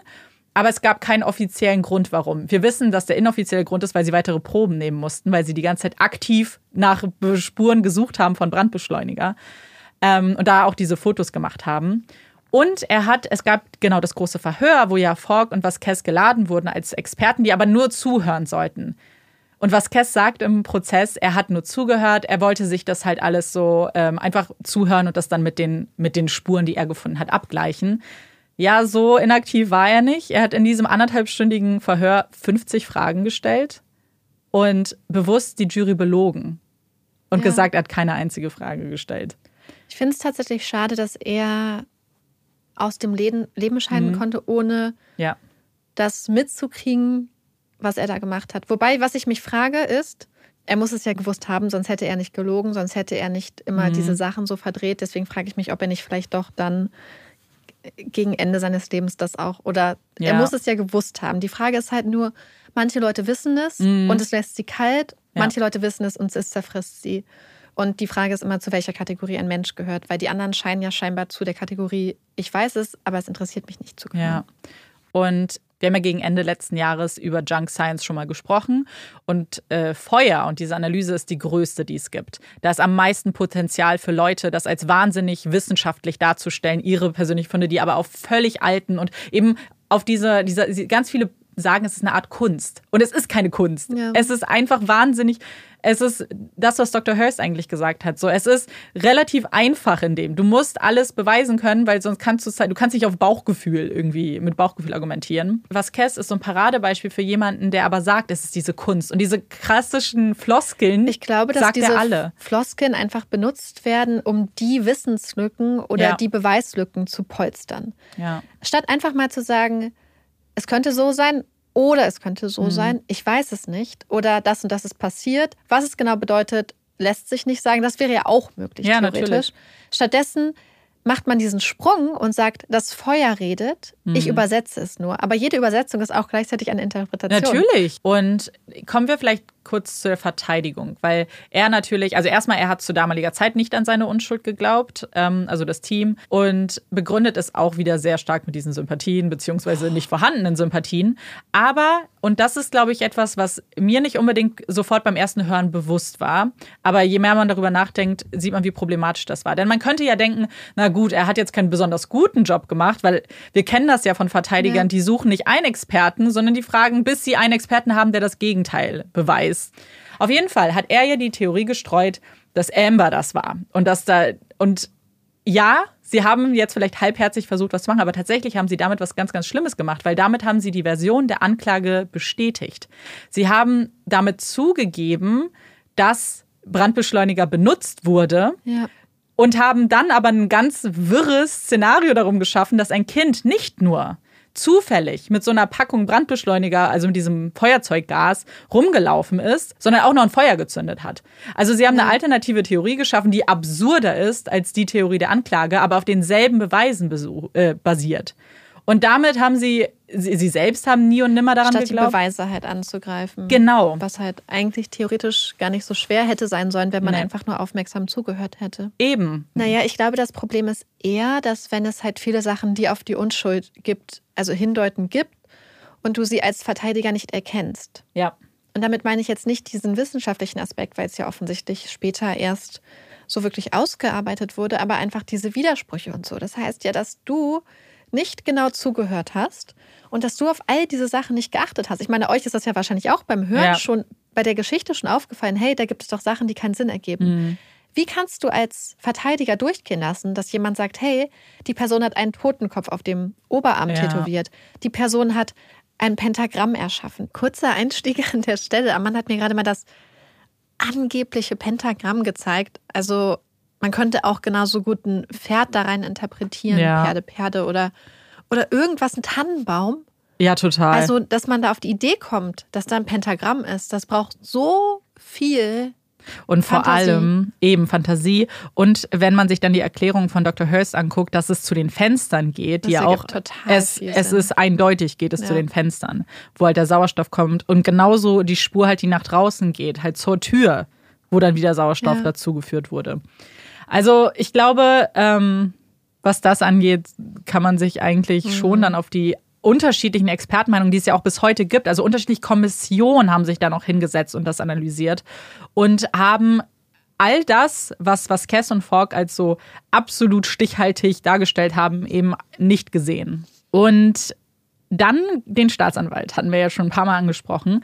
Und da gab es äh, auch einen Prozess gegen ihn 2017 wegen einer Sache, über die wir auch schon gesprochen haben. Und zwar wegen Johnny Webb.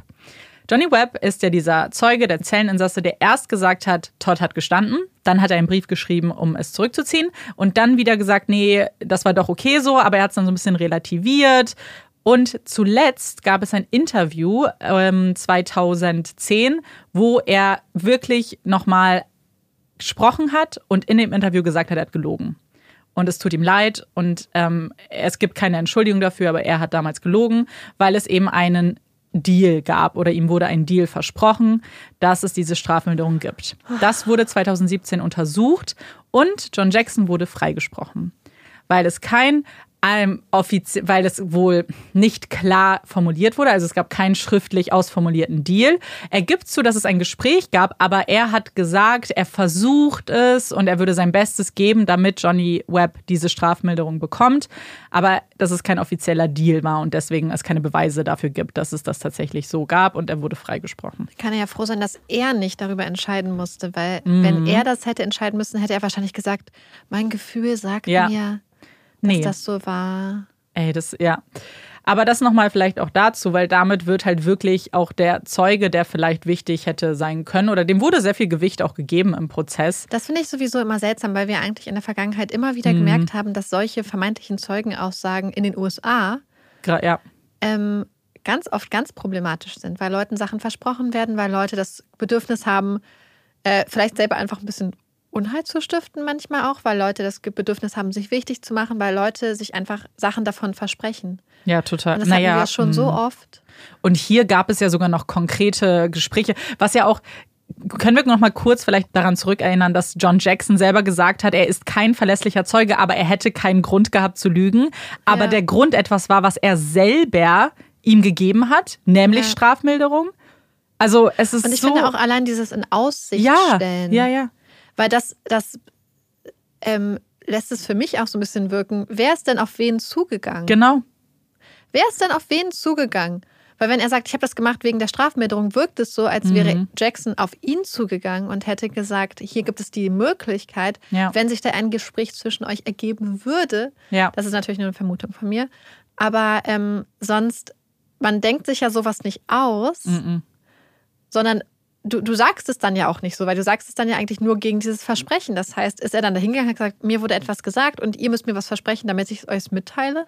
Und das ist ja auch so ein bisschen das, was Elizabeth gesagt hat, dass sie es auch einfach unwahrscheinlich findet, dass Todd sich auf einmal irgendwem wildfremden, also öffnen würde und gestehen würde, nachdem er so beharrlich immer wieder sagt, er hat nicht einen Deal akzeptiert, er hat riskiert, beziehungsweise wir wissen ja, dass es tatsächlich so kommt, sein Leben riskiert, weil er nicht diese Schuld anerkennen wollte, beziehungsweise sich schuldig bekennen wollte. Und dass er es dann aber doch tut, einer wildfremden Person gegenüber, halte ich auch für relativ unwahrscheinlich. Naja, es war ja auch die Geschichte, die erzählt wurde, war ja auch ganz, ganz seltsam. Weil was ich mich sowieso gefragt habe mhm. bei diesem vermeintlichen Motiv, ja.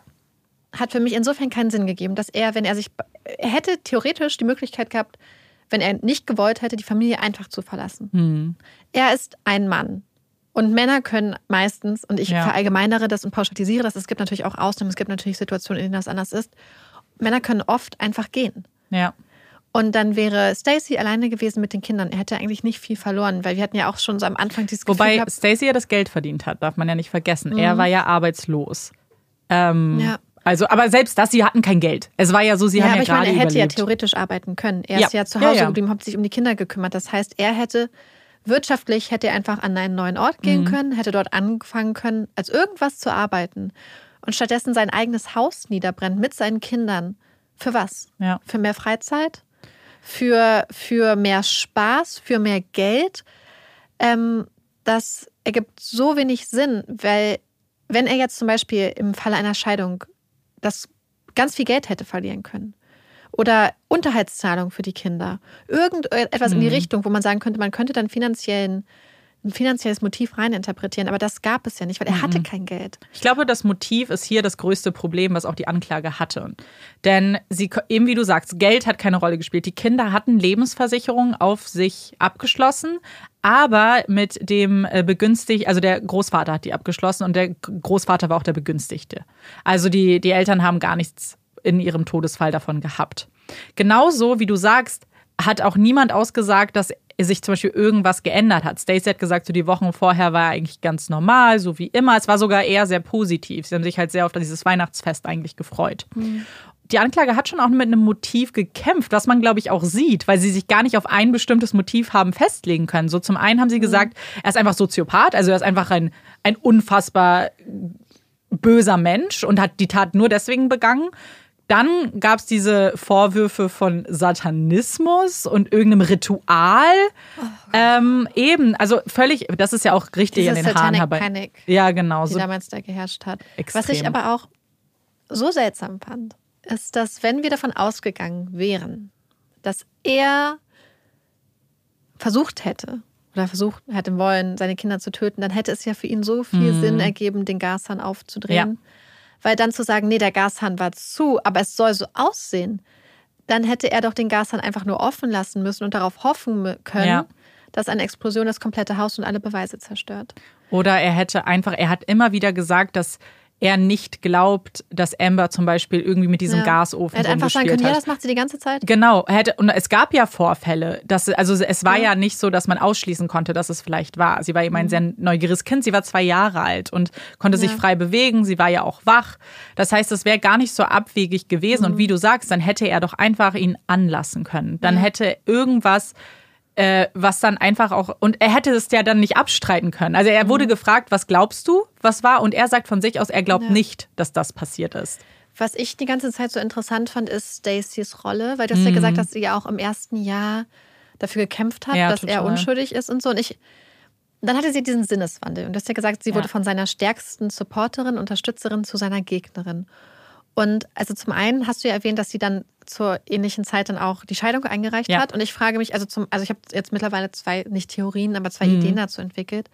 Zum einen, dass es vielleicht hilft, dass wenn man sich scheiden lassen möchte und diesen Schritt wagt, A, es vor sich zu rechtfertigen, weil wenn du denkst, dass dein Mann unschuldig im Gefängnis sitzt und du hast äh, in, wie heißt es, in, ähm, bis ans Lebensende geschworen mhm. und ihr seid verheiratet und du nimmst es vielleicht auch ernst, dann ist es vielleicht leichter zu sagen, hey, ich glaube, er war es, weil ich kann damit, ich habe dadurch nichts mehr zu verlieren, ja. sondern ich kann nur meine Freiheit da zurückzugewinnen, wenn ich mich davon überzeuge, dass er es war und das auf einmal glaube. Ja. Und ich frage mich, ob vielleicht auch mit reingespielt hat. Man hat ja Amber bei ihm im Bett gefunden. Im Bett gefunden, ja. Und vielleicht hat sie gedacht, wenn du dich einmal umgedreht hättest und gemerkt mhm, hättest, dass, dass Amber da neben dir lag, ja. dann hättest du sie mitnehmen können und retten können. Ja, absolut. Und ich frage mich, ob es für sie dann so war, selbst wenn du das Feuer nicht gelegt hast, hast du nicht deine Tochter, die du hättest mitnehmen können, mitgenommen. Du ja. hättest einfach nur merken müssen, dass sie daneben ist. Du hättest vielleicht einfach nur aufwachen müssen als sie deinen Namen gerufen hat. Oder wir mhm. wissen ja nicht genau, was passiert ist. Vielleicht lag sie ja auch einfach so neben ihm und ist auch genau von einer Rauchvergiftung oder so übermannt worden, bevor sie überhaupt irgendwas machen konnte. Das ist tatsächlich die gängigste Theorie. Mhm. Also man glaubt auch, was es halt nicht besser macht, aber man glaubt, dass die Kinder sehr schnell alle drei äh, ohnmächtig beziehungsweise ja. äh, nicht mehr, also sie, sie waren nicht mehr bei Bewusstsein. Und deswegen mhm. ist das die gängige Theorie, dass sie diese zwei Daddy-Rufe noch aus sich rausbekommen hat, dann aber einfach zu viel Rauch eingeatmet hat und wahrscheinlich wahrscheinlich bewusstlos mhm. geworden ist und gar nicht mehr sich äußern konnte. Und dadurch, dass es eben so dunkel war, ja. konnte er sie nicht sehen. Und er und, hat das wahrscheinlich auch nicht gewusst. Er hätte ja. gedacht, die kommen vielleicht aus dem Kinderzimmer oder so, weil er wusste ja, ja nicht, dass sie da im Bett neben ihm liegt. Total. Und er hätte sie da ja auch nicht gesucht, genau wie du sagst. So, er, er, für ihn war ja der letzte ich Ort. Ich will zu ihr. Ich will genau. zu Amber.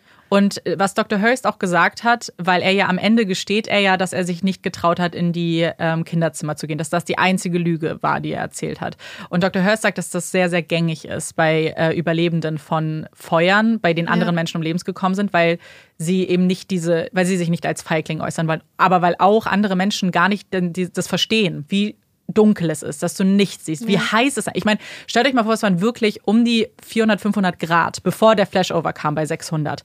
Ja. Das kann man sich ja gar nicht ausmalen. Ich, ich glaube auch, dass man da, also den Vergleich, also ich habe damit offensichtlich auch keine mhm. Erfahrung gemacht, aber ich stelle es mir so ein bisschen vor wie, wenn man unter Wasser taucht, ja. du kannst die Luft anhalten, aber irgendwann, also so, es gibt mhm. bestimmte natürliche Instinkte, Überlebensinstinkte, die ja mit das Stärkste sind, ja. wahrscheinlich, die wir haben, die kannst du auch irgendwann nicht mehr unterdrücken. Mhm. Und ich glaube, dass selbst wenn er es gewollt hätte, dass dann dieser Überlebensinstinkt auch einfach so stark ist, ja. dass das wahrscheinlich deinen ganzen Körper und dein ganzes Denken auch irgendwie kontrolliert. Total. Und das ist ja auch letzten Endes, es wird ja auch immer gesagt, also es gibt auch so viele Fälle, wo Menschen anderen Menschen helfen wollen, wo Eltern ja. ihre Kinder irgendwo rausholen wollen, wo am Schluss beide tot sind. Ja.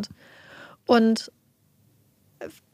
naja, es, und es gibt ja auch dieses Sinnbild, so blöd es klingt, aber im Flugzeug trägst du deine Maske zuerst. Ja. Und das musst du, weil wenn du lebst, kannst du helfen. Nur solange du lebst, ja. kannst du eine Feuerwehr rufen. Nur solange kannst du, klar, hier hatten wir auch Nachbarn, die das dann gesehen haben, aber das weißt ja. du ja nicht unbedingt. Und nur solange du lebst, kannst du wirklich versuchen, sie zu retten. Ja, Alle. der Feuerwehr sagen, wo deine genau. Kinder sind. Und naja, du kannst ja auch einfach körperlich bestimmte Sachen einfach mhm. nicht mehr machen. Ja, absolut. Wenn dir deine Haut wegbrennt und deine, deine Augenbrauen und so, dann ist das ja, dann ist das ja nicht. Und du nicht sehen kannst. Du kannst nicht sehen, das ist ja nicht nur, dass das dann eine psychische ja. Wand ist, die du dir aufbaust, sondern ist ja wirklich, da ist ja Feuer ja. und da ist Rauch und es ist dunkel. Das heißt, das sind einfach körperliche, mhm. physikalische Hindernisse, an denen du auch einfach nicht vorbeikommst. Ja, total. Selbst wenn du das vielleicht wollen würdest. Mhm, eben. Und jetzt möchte ich noch vielleicht was ansprechen. Und zwar hatte Todd natürlich auch letzte Worte. Und die werden auch in manchen Artikeln zum Teil zitiert, aber nicht vollständig. Aber ich finde die letzten Worte eigentlich total bezeichnend, weil sie eben ihn und seine Situation, seine Emotionen sehr gut zusammenfassen und zeigen, dass die letzten Worte auch nicht immer perfekt sind, dass es nicht immer so was Poetisches ist, was Leute sagen. Also er fängt seine letzten Worte damit an, dass er sagt, dass er ein unschuldiger Mann ist, dass er zwölf Jahre in Haft gesessen hat für eine Tat, die er nicht begangen hat und dass er von Gottes Staub erschaffen wurde und wieder zu Gottes Staub wird. Und dann gibt es nochmal drei Zeilen, in denen er Stacy beleidigt. Ähm, er beleidigt sie. Also es gibt unterschiedliche Beleidigungen. Er sagt, sie soll in der Hölle rotten. Und das hat einen Hintergrund. Das sagt er nicht einfach so, sondern das sagt er wegen Ereignissen, die kurz vor seiner Hinrichtung passiert sind. Und zwar hat er mit, ähm, er hatte eben nach diesem Jahr eigentlich keinen Kontakt mehr zu Stacy, aber natürlich vor seiner Hinrichtung haben sie gesprochen, weil er nämlich noch eine letzte Bitte bzw. seinen letzten Wunsch hatte. Und zwar, dass er gerne bei den Kindern beerdigt werden wollen würde. Das hat sie ihm ausgeschlagen. Sie sieht ihn ja als den Schuldigen und sagt, er hat ihr die Kinder genommen, deswegen würde sie das nicht zulassen. Das ist ein herber Schlag für Todd, aber wahrscheinlich nicht unbedingt nur der Auslöser für diese Beleidigung am Ende seiner letzten Worte. Es gab nämlich noch etwas, denn Stacy ist danach damit hausieren gegangen, dass er in diesem letzten Gespräch ihr gestanden hätte, dass er die Kinder umgebracht hat. Diese, dieses Geständnis wird sie immer wieder zurückziehen, beziehungsweise wird immer wieder sagen, das hat er nicht gesagt und äh, nee, das hat sie nicht gesagt, dass es so war. Also es, sie steht da dann auch nicht mehr zu später, wenn sie dann nochmal interviewt wird. Aber das war quasi, was vorher passiert ist. Und er, und dann hat er sich ja umgesehen in dieser Gallery und dort stand Stacy dann auch noch. Also sie hat ihm quasi sie war bei seiner Hinrichtung da und hat wahrscheinlich diese ganzen Emotionen dann nochmal hochgeholt und ähm, ja, und also die Sache ist die, wenn Stacey ja, natürlich, wenn du davon ausgehst, dass dein Mann deine Kinder ermordet hast, dass das Letzte, was du zulassen wirst, wahrscheinlich, dass er neben ihnen beerdigt wird. Ja. Aber wir wissen ja, was davor alles passiert mhm. ist. Und das kann ja alles nicht an Stacey vorbeigegangen sein. Mhm. Und ähm, unter dem Aspekt und insbesondere unter der Tatsache, dass sie ein Jahr lang auch dafür gekämpft hat, dass seine Unschuld anerkannt ist, finde ich das dann schon krass. Also, also ich verstehe halt, dass er dann so reagiert hat, weil ich du auch. wahrscheinlich denkst, okay, ich gehe jetzt und die einzige Sache, die ich noch will, und er war ja unschuldig, mhm. Wird mir wird mir abgesprochen. Und nicht nur das, auf einmal streut sie Gerüchte, dass mhm. ich es war und ich habe keine Zeit mehr. Wo hat sie die gestreut, beziehungsweise wie hat er das dann rausgefunden? Nein, er, ihm wurde das gesagt von, mhm. von seinen Eltern auch, oh, krass, weil es hat ja. sofort die Runde gemacht. Also sie ist rausgegangen und es war sofort, sie ist rausgegangen mit dieser Info, er hat jetzt gestanden, wir wissen jetzt so die Wahrheit. Und er hat noch zu seinen Eltern in dem letzten ja. Gespräch gesagt, das stimmt nicht. So, ich ja. habe ich hab ihr nichts gesagt, ich habe nicht gestanden, offensichtlich. So, ähm, das heißt, es war sofort bei allen irgendwie das angekommen. Ist nicht zu entschuldigen. Find nee, finde ich auch nicht. Gerade wenn es der letzte Tag ist, ja. dass du dann noch rumgehst und ja. eine Unwahrheit verbreitest. Ja. Warum? Ja, und das ist halt, ich weiß nicht, ob sie sich dem Ausmaß unbedingt bewusst war. Vielleicht wollte sie das so sagen, damit sie sich auch wieder bestätigt sieht in dem, was Aber sie ist glaubt. Ja, eine Lüge. ja. Ich glaube, wenn, dann hätte er seine Eltern gegenüber. Glaube ich auch. Weil er ihnen ja auch Oder wirklich Elizabeth. gestanden hat, dass er einmal gelogen hat. Ja. Das stelle ich mir auch so, so, so, das war so mhm. der Moment, der mir so doll das Herz gebrochen ja, hat, dass ich auch. ganz. Äh, mir ganz anders wurde, ist der Moment, wo du beschreibst, dass Elizabeth nicht dabei war, ja. weil sie diesen Unfall hatte. Und ich, ich war einfach so traurig, weil ich dachte, jetzt stirbt er, hm. ohne zu wissen, dass ja. sie nicht aus freien Stücken nicht da war, sondern dass sie einen Unfall hatte. Ja, da, genau. Und sie liegt da, und vielleicht war sie gar nicht mal bei Bewusstsein, wir wissen es nicht, mhm. und weiß, da stirbt gerade jemand, der mir unglaublich wichtig ist, und die Person denkt, dass ich aus freien Stücken nicht dabei ja. bin. Und vor allem, was richtig tragisch ist, sie hatte noch einen Brief auch für ihn vorbereitet an dem Tag, und nicht mal den hat er bekommen. Also es war dann, als sie wach geworden ist, wobei sie jetzt im Nachhinein dann auch, weil es war ein richtig schwerer Unfall. Sie war ja. äh, querschnittgelähmt danach und aber sie hat gesagt, dass ihr das irgendwie Kraft gegeben hat und dass mhm. er der Grund war, warum sie so durchgezogen hat, weil die Ärzte haben ihr eigentlich keine Hoffnung gegeben, jemals ja. wieder äh, irgendwie fähig zu sein, auch aufrecht zu sitzen. Und dass sie jetzt auch ähm, sehr, sehr gut leben kann im Rollstuhl. Und man sieht sie in Interviews sprechen und daraus so ein bisschen Lebensenergie gezogen hat, mhm. aus dieser Aus Aufgabe, dieses ja. Versprechen einzuhalten. So Aber trotzdem. Genau. Aber das hat mir auch so das Herz gebrochen, weil die einfach über Jahre, darf man ja nicht vergessen, ja. sie ist 99 da hingekommen und 2004 war die Hinrichtung. Also sie war mhm. halt wirklich seine engste Vertraute mit. Vielleicht hat sich das auch vielleicht war das auch so dieser Frust, diese Trauer darüber, ja. die sich dann auch gegen Stacy gerichtet hat. Ja. So nach dem Motto, die Frau, die immer an meiner Seite war, ist jetzt nicht da, aber, aber du, du, bist da und du hast mhm. über mich gelogen. Ja, und man darf, also es waren noch nicht super viele in der Gallery, zum Beispiel die Eltern waren nicht da, weil er sie darum gebeten hat, nicht zu kommen, ja. weil er das nicht wollte, dass sie das mit ansehen. Ähm, und dann siehst du, genau, dann fällt das natürlich Letzte, das Gesicht. Was du siehst, ist dann die eine Frau, die noch ja, ja. Unwahrheiten auch verbreitet hat. Ja. Und deswegen, aber ich wollte unbedingt natürlich über diese letzten Worte sprechen, weil sie doch sehr bezeichnend irgendwie sind mhm. für diesen letzten Augenblicke. Und mir hat das auch, also da, als ich das geschrieben habe, aber auch so gelesen habe, so diese letzten Augenblicke, diese Stimmung in diesem Raum. Mhm. Es ist halt, es, es schnürt einem so die Kehle irgendwie zu, weil man wirklich sich so ganz beklemmt fühlt und dann, also wie schlimm es einfach sein muss. Und ja. Ja, ich finde die Vorstellung einfach schlimm, wie viele Menschen es da mhm. draußen gibt, die diese, diesen Gang auch gegangen ja. sind, obwohl sie wussten, dass sie unschuldig sind. Und wo ja. ich glaube, beziehungsweise das, was uns immer so fertig macht und was uns halt auch teilweise bei der Recherche, glaube ich, auch einfach mit am schlimmsten trifft, mhm. ist, wie die Angehörigen damit umgehen. Ja. Und was ich mir auch ganz, ganz schlimm vorstelle, und ich sage das jetzt wirklich mal, weil es für mich wirklich mhm. auch Angehörige von Opfern von einer Straftat sind, wenn du deine Familie hast, die weiß, dass sie einen unschuldigen Angehörigen haben. Mhm. Das heißt, sie sehen, sie haben, sie sind live dabei, ja. wie ihr Familienmitglied ermordet wird. Und sie sitzen da und du kannst nichts machen. Du mhm. siehst wieder einen Mensch, den du wahrscheinlich über alles liebst, wenn das dein Kind ist. Ja. Da ist, oder du siehst es auch nicht, aber du weißt, in diesem Moment mhm. ja. wird mein Kind unschuldig ermordet für etwas, was ist unschuldig halt. Ja. Und du, du weißt es und du kannst, und du, du denkst, du lebst in einem Rechtsstaat, aber du kannst nichts machen, um mhm. das aufzuhalten. Ja. Und ich kann mir gar nicht vorstellen, wie hilflos mit sich dann fühlt, wenn man mhm. einfach sieht, so dass es das ist einfach ein Mensch, weil ich meine, uns nimmt das ja schon so mit, ja, wenn wir das einfach nur ja. so hören oder wenn wir jetzt an Sandy denken, mhm. wie man sich hilflos fühlt.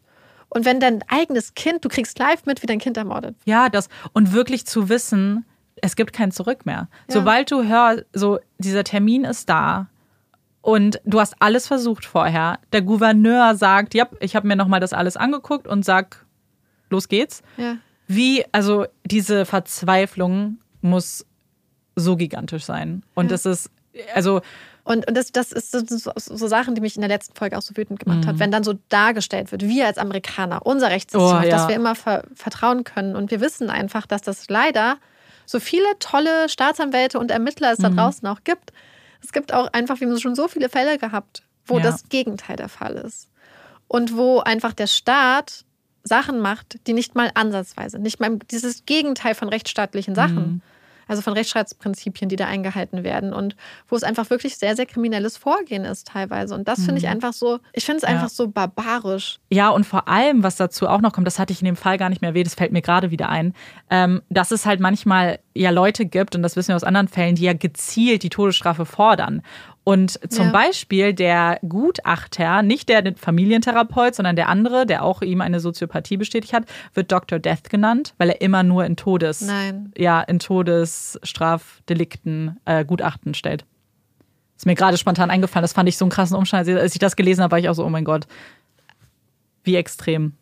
Ich finde ganz ehrlich, mhm. das wäre auch einfach mal eine fucking True Crime Folge wert, dass ja. man sich mal einfach mal anguckt, dass Menschen, die wahrscheinlich unter anderen Umständen genau da sitzen würden, nämlich ja. auf der Anklagebank, weil sie das Glück haben, aufgrund von irgendwelchen in Anführungsstrichen glücklichen mhm. Fügungen, ihre Vorstellung von Recht und Unrecht und lebenswerten und lebensunwerten ähm, Menschenleben ja. anders ausleben können in einem Rahmen, nämlich wo dieses Verhalten, was bei anderen sanktioniert wird, strafrechtlich zu Recht, mhm. dass sie das aber in einem Rahmen ausleben dürfen, in dem ihnen vielleicht aufgrund von äh, Bildung, Kultur, wie auch immer, der Weg einfach so geöffnet wurde, dass sie ihre Tendenzen und ihre Impulse so durchsetzen können, dass es strafrechtlich okay ist. Ja. Weil es in einem durch den Staat gerechtfertigten Rahmen stattfindet. Ja. Und das denke ich so oft, dass wir manchmal so Leute da haben, wo ich denke, ey, wenn dein Leben ein bisschen anders verlaufen wäre und mhm. du nicht zufällig genau in diese Profession jetzt zum Beispiel reingeraten wärst, dann würdest du wahrscheinlich genau da auf der Anklagebank ja. sitzen. Und das ist, also ich frage mich dann wirklich, wie man damit leben kann. Ja. Wie du in den Spiegel schauen kannst. Aber das ist es halt. Ich glaube, dass dann ist es doch überhaupt nicht absurd, dass wenn du ein Mensch bist, mhm. der sich mit Psychologie auseinandersetzt oder der Psychiater ist, der Psychologe mhm. ist und dein Ziel ist es, die Todesstrafe zu fordern. Das heißt, du musst theoretisch ja dieses Wissen haben, wie menschliche Psyche funktioniert. Das heißt, dir müssten ja auch eigentlich Umstände bekannt sein, dass ähm, wie Psychopathie und Soziopathie, also so antisoziale mhm. Persönlichkeitsstörungen und so, wie das alles funktioniert und so. Das heißt, eigentlich würde ich behaupten, dass das oft eher dazu führt, dass man Verhalten eher nochmal anders einschätzt. Ja.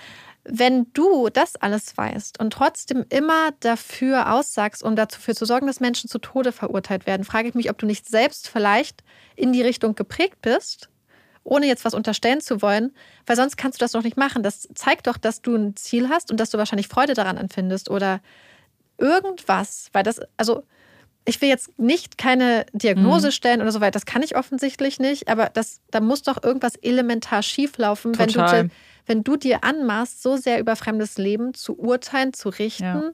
und das auch nur mit dem Ziel machst. Weil er sagt ja nicht aus, scheinbar in Prozessen. Nee. Für, dafür, wenn jemand unschuldig ist oder um zu sagen, hey, die Person konnte nicht anders handeln oder die Person hatte aufgrund von bestimmten Vorerkrankungen etc hat so und so gehandelt. Das ja. heißt, du hast dir ein Ziel. Naja, es ist genau und es passiert so oft, dass ein Zufall ja fast schon ausgeschlossen ist. Es ist ähnlich wie ja. wenn ein Vasquez von 1200 Bränden sagt, 1199 ja. davon waren Brandstiftungen. Also durch Zufall kriegst du immer die Fälle ab, die Brandstiftungen sind? I don't think so. Also. Aber weißt du, was ich meine? So, dass. Ja? Ähm, ja, ja, total. Das ist und das, die Sache mhm. ist die, das ist ja auch, das hat man ja einfach, kann man ja in der Geschichte auch einfach ganz oft beobachten. Ja. Es gibt halt einfach Kinder mit bestimmten Tendenzen, die das Pech haben, in Familien aufzuwachsen, wo sie aufgrund der Umstände dann wirklich zu Straftätern haben oder sie haben vielleicht Glück und ihre Fehler werden immer weiter verwischt, mhm. werden ihnen immer äh, raus, sie werden immer rausgekauft, werden immer rausgeboxt und so und irgendwann kommen sie einfach in Situationen, wo sie vielleicht die Macht haben, ihre Impulse auf andere Art dann durchzusetzen und dann zum Beispiel dafür sind, dass sie Leute zu Tode verurteilen, dass sie Menschen erschießen, die vor ihnen weglaufen, dass ja. sie, wenn wir uns einfach angucken, was in Deutschland im Nationalsozialismus passiert ist, mhm. dass sie foltern. Wir haben gerade erst einen Prozess gerade in Deutschland, wo ein Arzt, ähm, ich weiß gerade nicht, wie es da weitergegangen mhm. ist, aber wo einem Arzt auch Folter vorgeworfen wird. Ja. Und sowas haben wir immer wieder. Und wir haben immer wieder Fälle, wo Menschen nach außen so ein ganz gepflegtes soziales Äußeres haben, aber Familienmitglieder mhm. foltern, misshandeln. Ähm, und ja, ja ich habe das Gefühl, dass da einfach manche Menschen haben einfach in Anführungsstrichen Glück oder Privilegien vielleicht auch. Und manche Leute haben halt das Pech, dass man sie dann nicht traut. Und ich sage nicht das mhm. Pech, weil es ist offensichtlich gut für die Gesellschaft. Solche Menschen müssen natürlich aufgehalten werden. Aber manche Leute kommen damit einfach sehr viel länger durch. Ja, Vielleicht wird ihnen dafür sogar applaudiert, wenn sie ein Staatsanwalt sind oder ein genau. Dr. Death, der Psychiater ist und darauf, es darauf anlegt, dass Menschen zu Tode verurteilt ja, werden. Absolut. Und zuletzt möchte ich ganz kurz ein Buch ansprechen, was ich gelesen habe. Ähm, und zwar heißt das Inferno, An Inquiry into the Willingham Fire von J. Bennett Allen. Das ist ähm, ein Autor, der auch schon andere Bücher im True Crime Segment geschrieben hat. Er hat eine Reihe, das finde ich eigentlich immer ganz spannend, die heißt The Skeptical Juror. Also er, sah, er schreibt, beschreibt einen Fall aus der Sicht eines skeptischen Jurymitgliedes, was quasi alles hinterfragen würde, was präsentiert wird. Und so baut er die Fälle auf. Das ist aber nicht Teil dieser Reihe, sondern er hat ähm, jetzt wirklich alles nochmal auseinandergenommen und selber Experimente gemacht zu einigen Punkten, die ähm, Teil eben dieser Geschichte sind und hat zwei Sachen rausgefunden und die wollte ich euch jetzt nochmal gerne erzählen, die von keinem der Experten jemals angesprochen wurden bis heute, die ich aber super spannend fand und auch sehr logisch, wie er das so erklärt hat. Und zwar geht es erst einmal um einen Punkt, den er sehr interessant fand und der ihn stutzig gemacht hat, der aber keinen der anderen Experten oder zumindest keiner hat es aufgeführt. Es kann natürlich schon sein, dass sie es auch seltsam fanden, aber andere Aspekte mehr gewichtet haben. Und zwar ging es um die Theorie, dass es dieses Flüssiggas war. Und dazu muss ich jetzt kurz was sagen. Ähm, man spricht hier quasi von einer kleinen Verpackung von also auf Englisch heißt es Lighter Fluid, was halt so Flüssiggas für Feuerzeuge ist oder Grillanzünder könnte man auch vielleicht versuchen es zu übersetzen.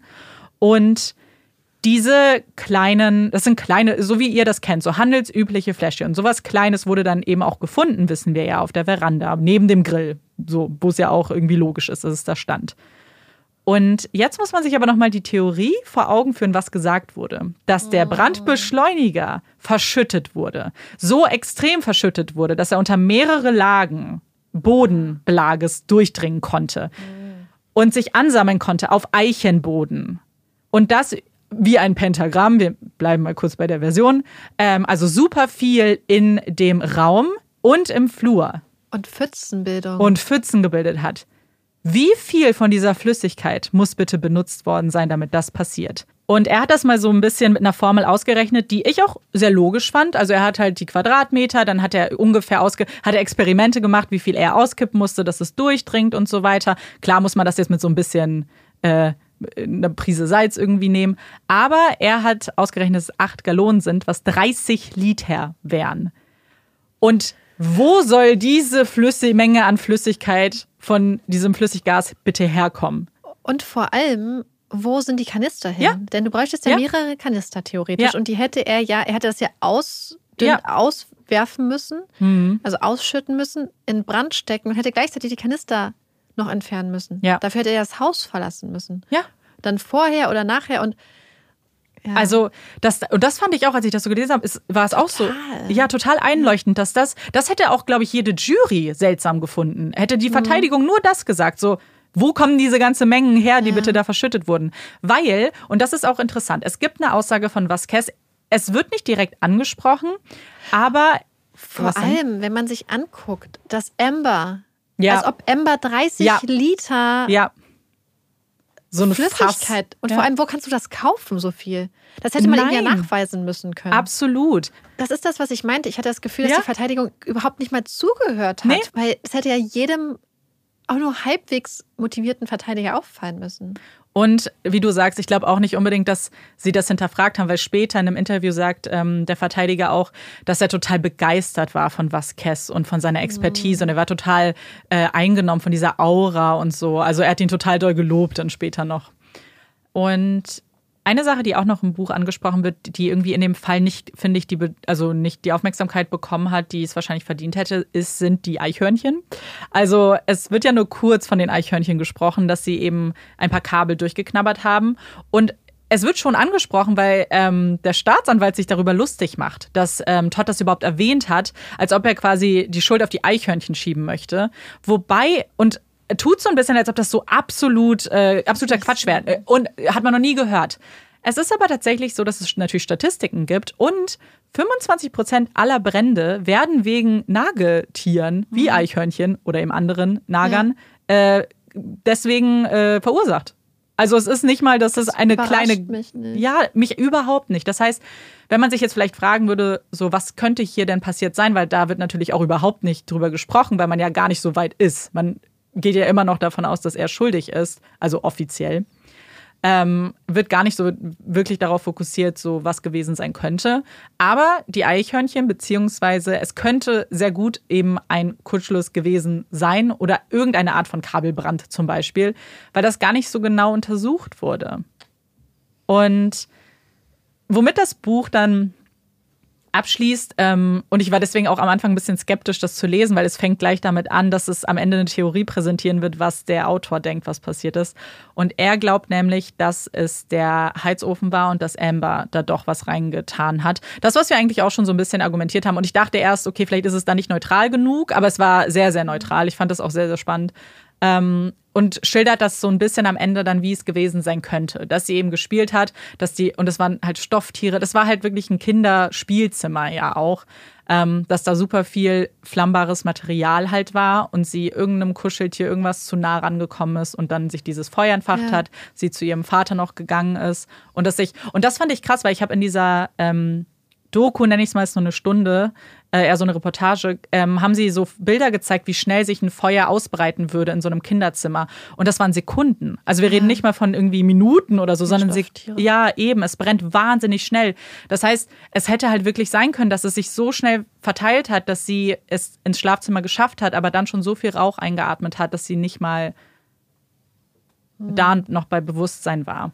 Ja. Es ist natürlich spekulativ, weil man ja gar nicht wirklich weiß, ob dieser Gasheizofen an war oder nicht. Weil das hat ja keiner dann wirklich untersucht und keiner hat irgendwie ausgeschlossen, dass es nicht jemand anders hätte zuschrauben können, dass ähm, die Gasquelle. Aber es ist natürlich eine Möglichkeit. Ja. Ich muss wieder mal sagen, ich bin sehr froh, dass Amanda den Fall gemacht hat, weil ich einfach, ich bin, ich denke manchmal, so diese anderthalb Stunden, wo man einen Fall vorliest mhm. und so, das ist ja eine Sache, aber davor beschäftigt mich mhm. man sich ja wirklich zwei, drei Wochen ja. teilweise mit den Fällen und so das, was wir vorstellen, ist ja teilweise wirklich so die abgespackte Variante, auch die, die man selber raufschreiben kann, weil ich weiß nicht, wie es bei mhm. dir ist, mhm. aber manchmal wird man beim Schreiben schon so emotional, dass ja, man ja. Sachen auch ein bisschen einfach abschwächt, weil man das Gefühl hat, dass es einen mhm. so sehr mitnimmt und dass es halt so traurig und so emotional ist und wir schreiben das und dadurch wird es ja so eine Art gefiltert und kriegt noch eine eigene mhm. Interpretation. Aber gerade wenn man teilweise die Sachen eins zu eins liest, ja. von Angehörigen, von, äh, von Überlebenden oder auch von, von Gespräche und so und diese Sachen so unmittelbar mitkriegt, das ist so belastend. Und deswegen, ich finde es auch immer ganz, ganz, ganz schlimm, Fälle zu haben, wo genau sowas passiert. Ja.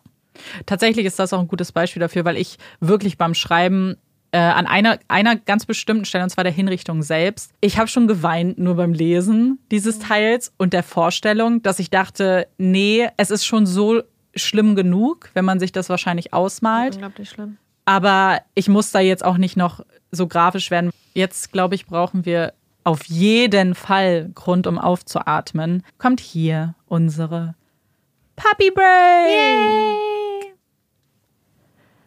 So, jetzt bin ich mit der Puppy Break dran. Leider habe ich gar keine so süße Puppy Break, aber eine eventuell recht interessante. Ich habe hier nämlich einen Fakt aus den USA. Also dieses, das, was ich jetzt erzähle, ist eine, ähm, eine Statistik aus den USA, wo gesagt wird, dass der Großteil der Straßenhunde, die am Schluss in Tierheimen landen, eigentlich ein Zuhause hatten. Das heißt, es sind Hunde, die entlaufen sind, die man aber nicht identifizieren konnte sodass man die Besitzer nicht mehr kontaktieren konnte. Und das kann natürlich immer passieren. Deswegen gibt es aber mehrere Online-Möglichkeiten, eure Hunde auch so registrieren zu lassen. Zum Beispiel bei Tasso und für alle Hundebesitzer in Berlin. In Berlin gibt es jetzt auch ein neues Hunderegister, wo man seine Hunde auch registrieren lassen muss mit der Chipnummer. Ganz wichtig, soll vor allem helfen, dass Hunde, die verloren gegangen sind, schneller ihren jeweiligen Besitzern und Besitzerinnen zugeordnet werden müssen. Deswegen, damit kein Hund verloren geht, beziehungsweise damit, wenn ein Hund verloren geht, er dem Besitzer oder Besitzerin schnell wieder zugeordnet werden kann, wäre es total klug und total toll, seine Hunde einfach online, vielleicht auch bei verschiedenen Möglichkeiten einfach zu registrieren mit der Chipnummer. Das geht eigentlich immer ganz schnell und easy. Und ja. wollten wir euch damit ans Herz legen. Die meisten von euch haben das bestimmt eh schon gemacht, aber falls es noch die eine oder andere Person gibt, die das noch nicht gemacht hat. Oder das vor sich hinschiebt. Das und hinschiebt, ja. das ist jetzt nochmal der Aufruf. Der kleine Wink mit dem Soundfall. Und bevor wir jetzt vielleicht mit unseren anderen Rubriken anfangen, möchten wir noch über unseren Werbepartner sprechen, Coro. Wir haben euch ja letztes Mal, beziehungsweise die letzten Male ja schon von unseren Lieblingsprodukten erzählt und wir haben gedacht, wir machen einfach mal weiter, was es Schönes bei Koro gibt. Und vielleicht haben sich ja auch die ein oder anderen von euch dieses Jahr vorgenommen, vielleicht ein bisschen mehr tierische Produkte zu reduzieren und für die, die das machen wollen, habe ich direkt einen super coolen Tipp.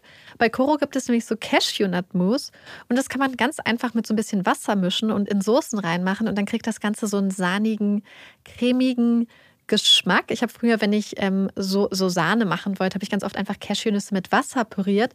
Wenn man aber keinen Hochleistungsmixer hat oder auch vielleicht einfach keine Lust hat, mm. kann man einfach super easy so ein paar Esslöffel von diesem Cashew-Mus da reinmachen. Man kann auch natürlich auch weißes Mandelmus oder so nehmen.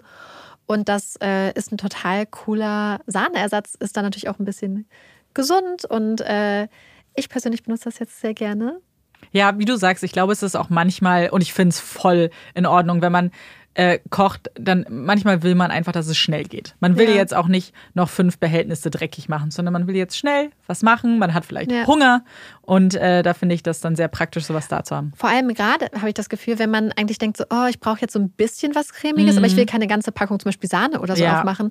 Einfach so einen Esslöffel oder zwei Esslöffel oder wie viel auch immer man möchte. Das ist sehr, sehr schnell und kann auch mal eine Soße sehr gut abrunden. Ja, total. Also guckt auf jeden Fall bei corodrogerie.de vorbei und wenn ihr euch was ausgesucht habt und euren Warenkorb äh, schön gefüllt habt, dann äh, gebt doch den äh, Code Puppies noch ein. Dann könnt ihr nämlich 5% sparen auf das ganze Sortiment. Und wir sind natürlich gespannt, was ihr bestellt. Schreibt uns sehr gerne. Genau. Ganz kurz zur Erklärung dazu vielleicht auch noch, weil das wollten wir eigentlich sowieso noch mhm. mal erwähnen, wie das nämlich mit solchen Codes funktioniert. Ja. Weil vielleicht geht ihr auch zu Coro und denkt, ach, äh. Brauche ich jetzt nicht, aber für uns ist das natürlich total cool, weil das ist so eine Art Feedback für Coro, dass ja. Leute auch unseren Code benutzen. Also, wenn ihr Bock habt, Puppies in Crime damit so ein bisschen indirekt zu supporten, würden wir uns wirklich richtig freuen, wenn ihr unseren Code Puppies dann nochmal benutzt. Sowieso grundsätzlich, wenn Leute euch ja. äh, in Werbung ihre äh, Werbecodes geben, womit ihr dann zum Beispiel Rabatt bekommt und so und ihr die Leute total toll mhm. findet oder auch nicht ja. und sie unterstützen wollt, ist es immer total cool, auch bei anderen Leuten deren Rabattcodes einfach ja. zu benutzen, weil das oft so eine Art ist, wie man ja so ein bisschen gucken kann, wie die Sachen auch so ein bisschen ankommen. Ja, und da gibt es natürlich auch unterschiedliche Sachen, das kennt ihr bestimmt auch. Äh, manchmal ist es halt wirklich nur so Feedback, das dann den, den Werbepartnern gegeben wird. Ja. Manchmal werden auch Leute aktiv beteiligt, dann sind es ja. so Affiliate-Codes, da bekommen sie dann auch was. Das ist jetzt bei uns nicht der Fall, aber wie du sagst, äh, bei anderen, ich mache das manchmal ganz gerne, weil ich mich dann ja auch freue, wenn die Leute was ja. zurückbekommen und ich sowieso bestellen wollte, dann äh, ist das ja nichts, woran man dann irgendwie verliert. Im Gegenteil, man gewinnt Geld. Also deswegen bei eurer nächsten Koro-Bestellung denkt gerne an uns. Yay. Wir freuen uns. Genau. Und dann kommen wir jetzt aber zu unseren Empfehlungen. Ich weiß, dass wir beide Empfehlungen haben, deswegen frage ich gar nicht so doof. Aber möchtest du anfangen oder soll ich anfangen? Ich kann anfangen. Anfangen.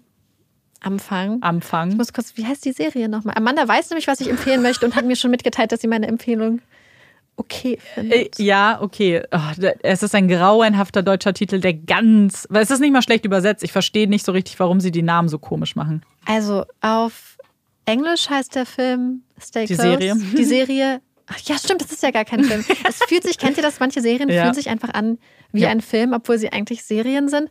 Weil man weiß, dass das Gleiche früher einfach in einen Film gepackt ja. worden wäre. Ja. Ich bin sehr froh, dass viele Sachen jetzt in Miniserien gepackt mhm. wird. Und ich möchte euch die Miniserie Stay Close beziehungsweise Wer einmal lügt. Wer einmal lügt, empfehlen.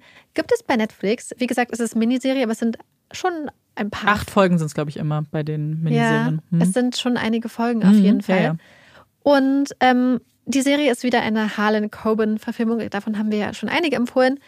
Und ich glaube, ich habe ja angedeutet, Amanda geht nicht zu 100% d'accord mit mhm. meiner Empfehlung, aber wir sind eigentlich auf der gleichen Wellenlänge. Mhm. Ist es die krasseste Serie und der spannendste Thriller, den ich je geguckt habe? Nein. Gibt es Sachen, die mich daran mega aufgeregt haben? Ja. Hat es mich trotzdem gut entertained? Ja. Ich finde, es ist perfekt. Also es ist wieder so eine typische Harlan Coben ähm, Verfilmung, wo etwas passiert und dann kommen Sachen aus der Vergangenheit ans Licht. Mhm. Und dieses Mal beginnt das Ganze mit dem Verschwinden eines jungen Mannes. Und viel mehr möchte ich gar nicht spoilern. Es ist einfach eine schöne Serie, die in England spielt mit ähm, mindestens einem Charakter, Harry Sutton, falls irgendwer da noch Team Sutton ist, äh, der einem, glaube ich, uns beiden ja. sehr ans Herz ja, gewachsen ist, ist. Und ähm, ich möchte aber das mhm. auch eine Sache ansprechen, habe ich schon gesagt, die mich super aufgeregt hat. Und ich möchte aber nichts spoilern, deswegen sage ich nur Tanzeinlage. Ja. Tanzeinlagen. Hat mich richtig wütend gemacht, habe ich überhaupt nicht verstanden. Falls irgendwer von euch vielleicht das Buch gelesen hat und uns erklären kann, Stimmt, was es damit auf sich hat. Ja, ähm, ich fand, diese, ich fand das so schlimm. Mhm. Also deswegen, ich möchte halt auch, also es, ich, ich fand sie auch gut und mich hat sie auch unterhalten. Ich ja, glaube, ich vergleiche, genau, es war einfach wirklich gute Unterhaltung und deswegen gibt es da jetzt nicht so viel auszusetzen, also mich so ein paar Sachen aufgeregt haben. Aber ich glaube, bei mir ist es ganz stark so, dass ich äh, viele der Hall Coben-Serien mhm. geguckt habe und ich fand sie eher eine der schwächeren. Einfach nur von der Geschichte auch tatsächlich, ja. weil, wofür die Serie ja dann vielleicht nicht mal unbedingt was kann, wenn das Buch auch eher schwächer war. Ich weiß, ja. oder es ist halt nicht so, oder sie haben es auch nicht gut umgesetzt. Aber auch so den Charakteren, weil ich bis auf Harry Sutton auch niemanden so super sympathisch mhm. fand. Also die Tochter noch ein bisschen, aber auch die war so, hm, fand da schon einige ganz sympathisch. Ja, ich glaube, das war so ein bisschen mein Problem. Deswegen, äh, die ist überhaupt nicht schlecht. Aber ich, ich finde nur andere perfekt besser. eigentlich fürs Wochenende einfach einmal so Ja, man kann die jetzt schnell durchgucken. Ja. Ähm, ich mach mal kurz weiter. Äh, ich war natürlich nach diesem Fall ein bisschen äh, traurig und deprimiert. Und was ich dann immer tue, und das ist schrecklich, ist, ich brauche dann was Trauriges, damit ich noch trauriger werde. So ist es. Aber kennt ihr das, wenn ihr in so einem Gefühl seid und wisst, es wird sowieso jetzt nicht weggehen? Ihr könnt jetzt nicht einfach eine Comedy gucken, sondern dann müsst ihr das so embracen, so einfach akzeptieren, diesen Trauerzustand. Und das war gestern Abend so. Und dann habe ich bei Amazon Prime so ein bisschen durchgeguckt und habe gesehen, dass endlich ein Film zum Kauf angeboten wurde, den ich eigentlich im Kino gucken wollte und dann das Zeitfenster von zwei Wochen verpasst habe, in dem der lief, weil ich nicht in Deutschland war. Und zwar geht es um Dear Evan Hansen, die Verfilmung eines sehr, sehr bekannten Musicals. Und ich liebe das Musical. Ich habe es nie gesehen. Also ich, das ist ja das Traurige. So, ich liebe das Musical, obwohl ich es nie gesehen habe. Aber ich liebe die Lieder, ich liebe die Geschichte und die kleinen Fetzen, die ich mir auf YouTube angucken konnte. Ich bin immer so traurig, dass wir einfach so Musical-Kultur nicht haben in Deutschland. Und wenn, dann ist es Deutsch und das will ich ja auch nicht. Ähm, deswegen bin ich immer wahnsinnig dankbar dafür, wenn es Verfilmungen gibt. Ich weiß, dass natürlich Musical-Fans dem eher kritisch gegenüberstehen, weil sie es natürlich immer dann mit dem Musical vergleichen. Aber für mich ist so ein Film so das nächste, an das ich so rankomme, zumindest so in Deutschland. Und als ich das gesehen habe, war ich dann gestern bereit, mir diesen Film zu kaufen, weil ich auch wusste, ich werde ihn oft angucken. Und Dear Evan Hansen ist eins der tollsten Musicals überhaupt für mich, weil es mit die schönste Musik hat und auch eine unfassbar tolle Story hat, aber sehr traurig ist. Also ihr müsst euch vorstellen, so 90 Prozent der Zeit habe ich ein geweint, hysterisch geweint, weil es so eine traurige Geschichte ist und die Lieder das natürlich noch untermalen. Vielleicht wer gar keine Ahnung hat, ähm, bei dir Evan Hansen geht es um Evan Hansen, der an Depressionen leidet und auch Angststörungen und Panikattacken. Und äh, um seinen allerersten Schultag geht es. Und es geht um einen Mitschüler, der Suizid begeht. Und dann ändert sich auf einmal Evans Leben über Nacht, weil es äh, durch ein Missverständnis dazu kam, dass alle glauben, dass er mit diesem Mitschüler sehr gut befreundet war. Und er kommt da nicht so richtig raus. Und es geht eben wahnsinnig um, also äh, es greift total tolle Themen auf, total, ähm, spricht total gut über Depressionen und wie unterschiedlich Depressionen aussehen können und dass es nicht so eine Art von Depressionen gibt. Und das fand ich gerade in dem Film sehr, sehr gut umgesetzt. Sie haben nämlich eine Änderung vorgenommen zum Musical, die ich auch sehr gut fand im Nachhinein. Es gibt nämlich ein neues Lied, was es im Musical so nicht gibt. Total schönes Lied, total schöne Geschichte, wahnsinnig traurig. Aber für alle, die das vielleicht gucken möchten, man kann es jetzt kaufen. Und irgendwann kann man es dann bestimmt auch so gucken, aber wir wissen ja, das dauert dann immer jetzt noch ein bisschen. Ich fand es sehr schön. Eins meiner Lieblingslieder haben sie leider nicht mit reingenommen. Also wenn ihr den Film guckt und dann hört ihr euch noch Disappear an und dann weint ihr nochmal nach dem Film. Super ja. deprimierend. Ja, Amanda hat mir vorhin schon die ganze äh, so Play-by-Play alles ja. erzählt, was passiert. Und ich fand die Geschichte, wie Amanda sie mir erzählt hat, auch sehr berührend. Hm. Und das sind ja eher Emotionen, denen ich grundsätzlich aus dem Weg gehe und ich versuche zu vermeiden. Ja. Ähm, Deswegen konnte ich es Marika auch guten Gewissen spoilern, weil ich einfach ja. wusste, dass sie das sich sowieso nicht. Ich habe da, glaube ich, einfach die grundlegend. Ja. Das ist die gegenteilige äh, Reaktion von Amanda, dass ich solchen Sachen immer aus dem Weg gehe. jetzt kommen wir zu unserer letzten Rubrik, zu unseren Hot Takes. Oh, Marike ist, sie, Marike ist immer noch erbost über ihren Hot Take. Es ist, ich weiß ja. schon, was es ist, deswegen. Ja, ich, also, die Frage ist, also, jetzt wird es nämlich ein bisschen persönlich, weil wir reden über sehr viele persönliche Themen, aber ähm, ähm, okay, also, wo fängst du an? Wo fange ich an? Also, wir hatten gestern einen kleinen, kleinen, kleinen äh, Streit zu Hause. Nicht Amanda und ich, sondern ich und mein Freund. weil, ich, weil ich bei dir wohne. Ich sitze einfach immer mit Marike irgendwo. Und es ging darum, ähm, Champignons mit Stiel oder ohne Stiel. Und ich finde. Ihr spürt die Emotionen, oder? Ja, also. Deswegen mein Hot Take ist, und ich kann nicht glauben, dass das als Hot Take ist, weil es ist kein Hot Take, sondern. Ja. Also, ich, ich, ich möchte das, also nur das Ausmaß versteht, es kam noch sehr viel Googeln dazu und man, wir haben Pizzakartons angeguckt, wie, wie Pilz auf Pizzakartons dargestellt werden und äh, ich habe ich hab einen fucking Pilzstiel gegessen, um zu demonstrieren, dass das genauso normal essbar ist wie der Rest des Pilzes auch. Ähm,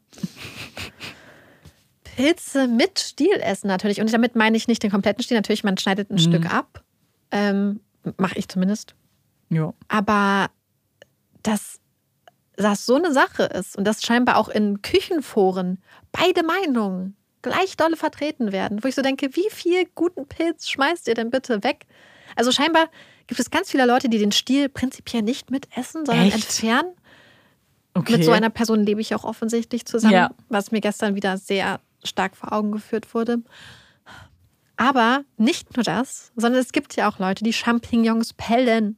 Oh, stimmt. Die diese Haut abziehen. Also erstmal warum, weil es so viel Zeitaufwand. Also ich habe eine Erklärung, die ich gelesen habe, die fand ich jetzt Sinn mhm. ergeben dass so Marinaden beispielsweise so, besser aus, ja. aufgezogen werden. Okay. Aber ich, hab, ich war auch schon mal mit Freunden kochen und da wollte eine Person tatsächlich die Champignons schälen, schälen pellen, äh, um sie auf dem Flammkuchen oder so raufzumachen. Ja, und da dachte ich, sag so was. Also, das ist wirklich so eine Sache, wo ich so denke, so, die armen Stiele. Ja. Wie viele, wenn man das hochrechnet, also ich habe zum Beispiel voll viele Pilze, hm. wieso, also was haben die Stiele euch angetan, dass es da draußen Leute gibt, die die Stiele per se aber in den Müll schmeißen? Weißt du, was mir gerade in den Sinn kommt? Oh Gott. Ist das nicht auch der Unterschied zwischen erste, zweite und dritte Klasse oder Wahl, dritte Wahl bei Echt? Dosenpilzen? Ja, ich glaube, dass da explizit bei dritte Wahl steht und wir hatten ja schon das Thema, dass ich die immer kaufe, weil ich mich schlecht fühle ja. für die anderen Champignons mit Stiel ich glaube, das wird Leuten vorgelebt, dass das was Schlechtes ist, weil man mehr Geld machen möchte, indem man nur den, den Kopf macht oder so. Und das ist bei Leuten angekommen. Ich glaube, das ist reines Marketing. Ich habe jetzt das rausgefunden. Ha, das ist ein gutes Argument. Ich glaube, dass es so ist, weil das so mhm. vorgelebt wird als niedrigeres Produkt. Und dass man das dann. Mhm. Aber ich finde es halt auch so eine Verschwendung. Das tut mir so leid für die Pilzstiele, ja. weil was haben sie uns getan? Nichts. An dieser Stelle, manchmal sehen Pilzstiele ja wirklich seltsam aus. Dann bin ich auch so, mein ja, Gott, ihr seht seltsam aus, ihr schönes Leben noch alleine, ohne in meiner Pilzpfanne zu landen. Aber prinzipiell finde ich es total wichtig, die Pilze mitzuessen, also die Stängel, mhm. weil was, warum nicht? Was weißt du, was meinst du, wie vielen du vielleicht aus der Seele sprichst? Vielleicht sind das typische Themen zu Hause, Streitthemen. So wie nicht ich den hoffe, Müll dass ich nicht, also ich glaube schon, dass, ich, dass wir nicht die Einzigen Nein, sind, sind die das als Streitthema mhm. haben. Glaube ich auch nicht. Aber ich bin da auch bei dir auf jeden Fall. Ich esse auch alles vom Pilz. Sehr gut. Schreibt mal, wie ihr da mit den Stielen verfahrt. Äh, wir machen ja. dann bestimmt eine Abstimmung. Ich brauche vor allem die Abstimmung einfach, um meinem Freund zu beweisen, dass ich recht habe. Also wenn es soweit ja. kommt, alle dafür. aus Solidarität mit ja. mir bitte abstimmen. Ja. Mein Hottake ist, glaube ich, auch sehr spezifisch, weil es auch mit was zu tun hat, was ich halt gemacht habe. Deswegen äh, weiß ich nicht, wie viele da jetzt super äh, das nachvollziehen können. Aber ich versuche ihn ein bisschen, bisschen allgemeiner zu formulieren, weil ich auch allgemein da eigentlich dem zustimme. Und zwar finde ich visuelle Ausstellung irgendwie blöd. Also, ich finde, wenn das was ist, was super gut aufgemacht ist und vielleicht interaktiv ist und irgendeinen Mehrwert bietet, okay, habe ich jetzt noch nicht erlebt, gibt es bestimmt. Aber eine Ausstellung, die, und ich war vor zwei Wochen, glaube ich, ähm, bei Monets Garten in Berlin, die einfach nur in einem Raum die Bilder anstrahlt von dem Künstler, finde ich sowas von verarsche, ich sage es jetzt einfach so, weil wenn ich mir einfach nur ein Kunstwerk angestrahlt an eine Wand angucken möchte, dann gehe ich zu Google oder kaufe mir einen Beamer und mache das zu Hause. Ja. Und es wurde, und gerade bei der Ausstellung bin ich auch wirklich ein bisschen wütend, weil es wurde verkauft als dieses super interaktive Event und oh mein Gott, äh, man hat 20 Euro Eintritt dafür bezahlt. Und es waren drei Räume. Der eine waren nur angestrahlte Kunstwerke. Das andere war nicht mal ein Raum, es war ein Flur, so ein Übergang, wo man dann an einem Bild so ein bisschen rummalen konnte, in Anführungszeichen. Und der dritte Raum war einfach nur, du hörst die Geschichte und dann wird an die Wand noch ein paar Sachen projiziert, die das dann verdeutlichen, was in der Geschichte, Monets Geschichte erzählt wird. Und ich, ich habe mich danach richtig verarscht gefühlt. Ich dachte, ich habe 20 Euro dafür bezahlt. Und ich war schon in Paris in der Orangerie und habe die, äh, die Bilder von Monet gesehen, in echt. Und dachte mir danach, ich habe nichts mitgenommen heute. Und es war richtig sad. Und ich, ich weiß nicht, diesem Visuellen kann ich irgendwie nicht so richtig was abgewinnen. So, weil ja, natürlich kann man nicht alle Bilder irgendwo herkriegen. Aber irgendwie, wenn ich mir Kunst angucke, dann will ich schon das Original sehen und nicht irgendwie ein Bild. Ja. Ja, ich meine, gerade wenn es dann um sowas geht, frage mich, ob es dann nicht schöner wäre, dann einfach in eine Impressionismus-Ausstellung ja. zu gehen und sich dann vielleicht auch unbekanntere genau. Künstler anzugucken. Und ich meine, es gibt ja auch sehr, sehr viele andere bekannte Künstler, die jetzt nicht Monet sind. Da gibt es ja einfach so viele schöne Sachen. Äh, da kann man so schöne Sachen auch angucken. Und ich meine, natürlich ist der Stil ja schon sehr, sehr schön. Sehr, ja. sehr, sehr, sehr schön. Ja. Aber ja, also ich weiß nicht, ich bin ja sowieso immer nicht so aktiv, was so Veranstaltungen angeht. Aber ich, ja, ich, ich denke mal, wenn ich da mhm. wäre, wäre es mir wahrscheinlich genauso ergangen. Ja, ich finde es einfach auch mit dem Geldaspekt. Natürlich, wenn das irgendwie umsonst ist, mhm. meinetwegen. Zum Beispiel gab's ja, äh, gibt es ja auch immer die Berlin Art Week. Da war ich letztes Jahr, mir so zwei, drei Ausstellungen angeguckt. Das fand ich total cool, weil wie du sagst, es waren unbekanntere Künstler, auch kleinere Künstler, die einfach irgendwo ausgestellt haben, auch mehrere auf einmal.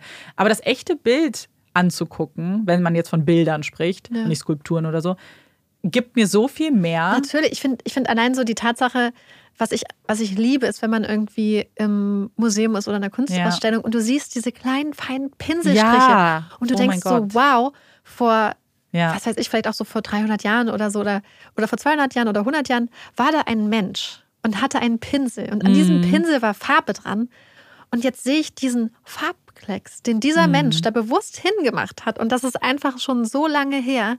Und diese Person hat zum Beispiel diesen ja. Farbklecks dahin gemacht, damit jetzt zum Beispiel das Schmuckstück so aussieht, als ob es glänzt. Ja, total. Und dann siehst du das. Du siehst es einfach. Und das ist ja so eine Art von Kommunikation. Ja. Direkt mit Menschen, die schon längst nicht mehr unter uns weilen. Mhm. Und du kannst es immer noch sehen. Und du siehst, du siehst ja nicht nur dieses Gesamtbild, sondern du, ja. ich meine, natürlich sieht man das Gesamtbild, wenn man ein bisschen weiter weggeht und das, so soll man sich das auch angucken. Ja. Aber ich finde, gerade wenn du diese Handwerkskraft dahinter, also Hand, das Handwerk, ja, das Handwerk ja. dahinter siehst. Ich finde das so beeindruckend. Ich. Und ich finde, das ist so, so richtig, ich finde, das berührt total, mhm. wenn du siehst, da ist ein Mensch. Und dieser mhm. Mensch hat dieses Bild gesehen und hat gesagt, ich setze da jetzt diesen Strich oder diesen Punkt um das. Ja, deswegen, warum ich das auch so ein bisschen ansprechen wollte, wenn ihr vielleicht mit dem Gedanken gespielt habt, euch die anzugucken, ähm, ich lasst es einfach, nehmt das Geld lieber und geht in eine andere Ausstellung. Außer, Gerade in Berlin. Außer es geht euch darum, Fotos zu machen, das kann man bestimmt ganz gut. Ja, oder? ja, voll, genau. Fotos haben wir ja auch gemacht, so haben wir ja. noch was mitgenommen. Sah, sah, sah sehr ja. gut für aus. Fotos war, ja, es wirkte eher wie sowas für, für Instagram. So ja. schöne Sachen für Instagram. Und es ist so ein bisschen wie Essen im Café, was total schön hergerichtet mm. ist, wo es aber irgendwie an dieser zweiten Geschmacksebene fehlt, die ja. das Ganze so ein bisschen genau, die tiefer das, macht. Ja, die dann auch vielleicht so einen Preis dann rechtfertigt, wenn ja. das halt irgendwie in so eine Geschmacksexplosion ist. Ja. So, wir sind, ja, wir haben uns verquatscht. Wir haben uns verquatscht. Wir, beziehungsweise falsch, Amanda wird jetzt editieren. Ich werde vielleicht ein paar Umfragen starten ja, bei Instagram. Ja. Und ja. Genau, es ist auf jeden Fall ein bisschen länger geworden. Wir hoffen aber, die Folge hat euch gefallen. Wir sind sehr, sehr gespannt, was ihr uns dazu schreibt und auch wieder zu den Hot Takes und Empfehlungen, ob ihr die kennt und schon gesehen habt vielleicht. Und wir hoffen natürlich auch, dass ihr uns beim nächsten Mal wieder zuhört. Ich bin Amanda. Ich bin Marike. Und das ist Puppies and Crime. Tschüss.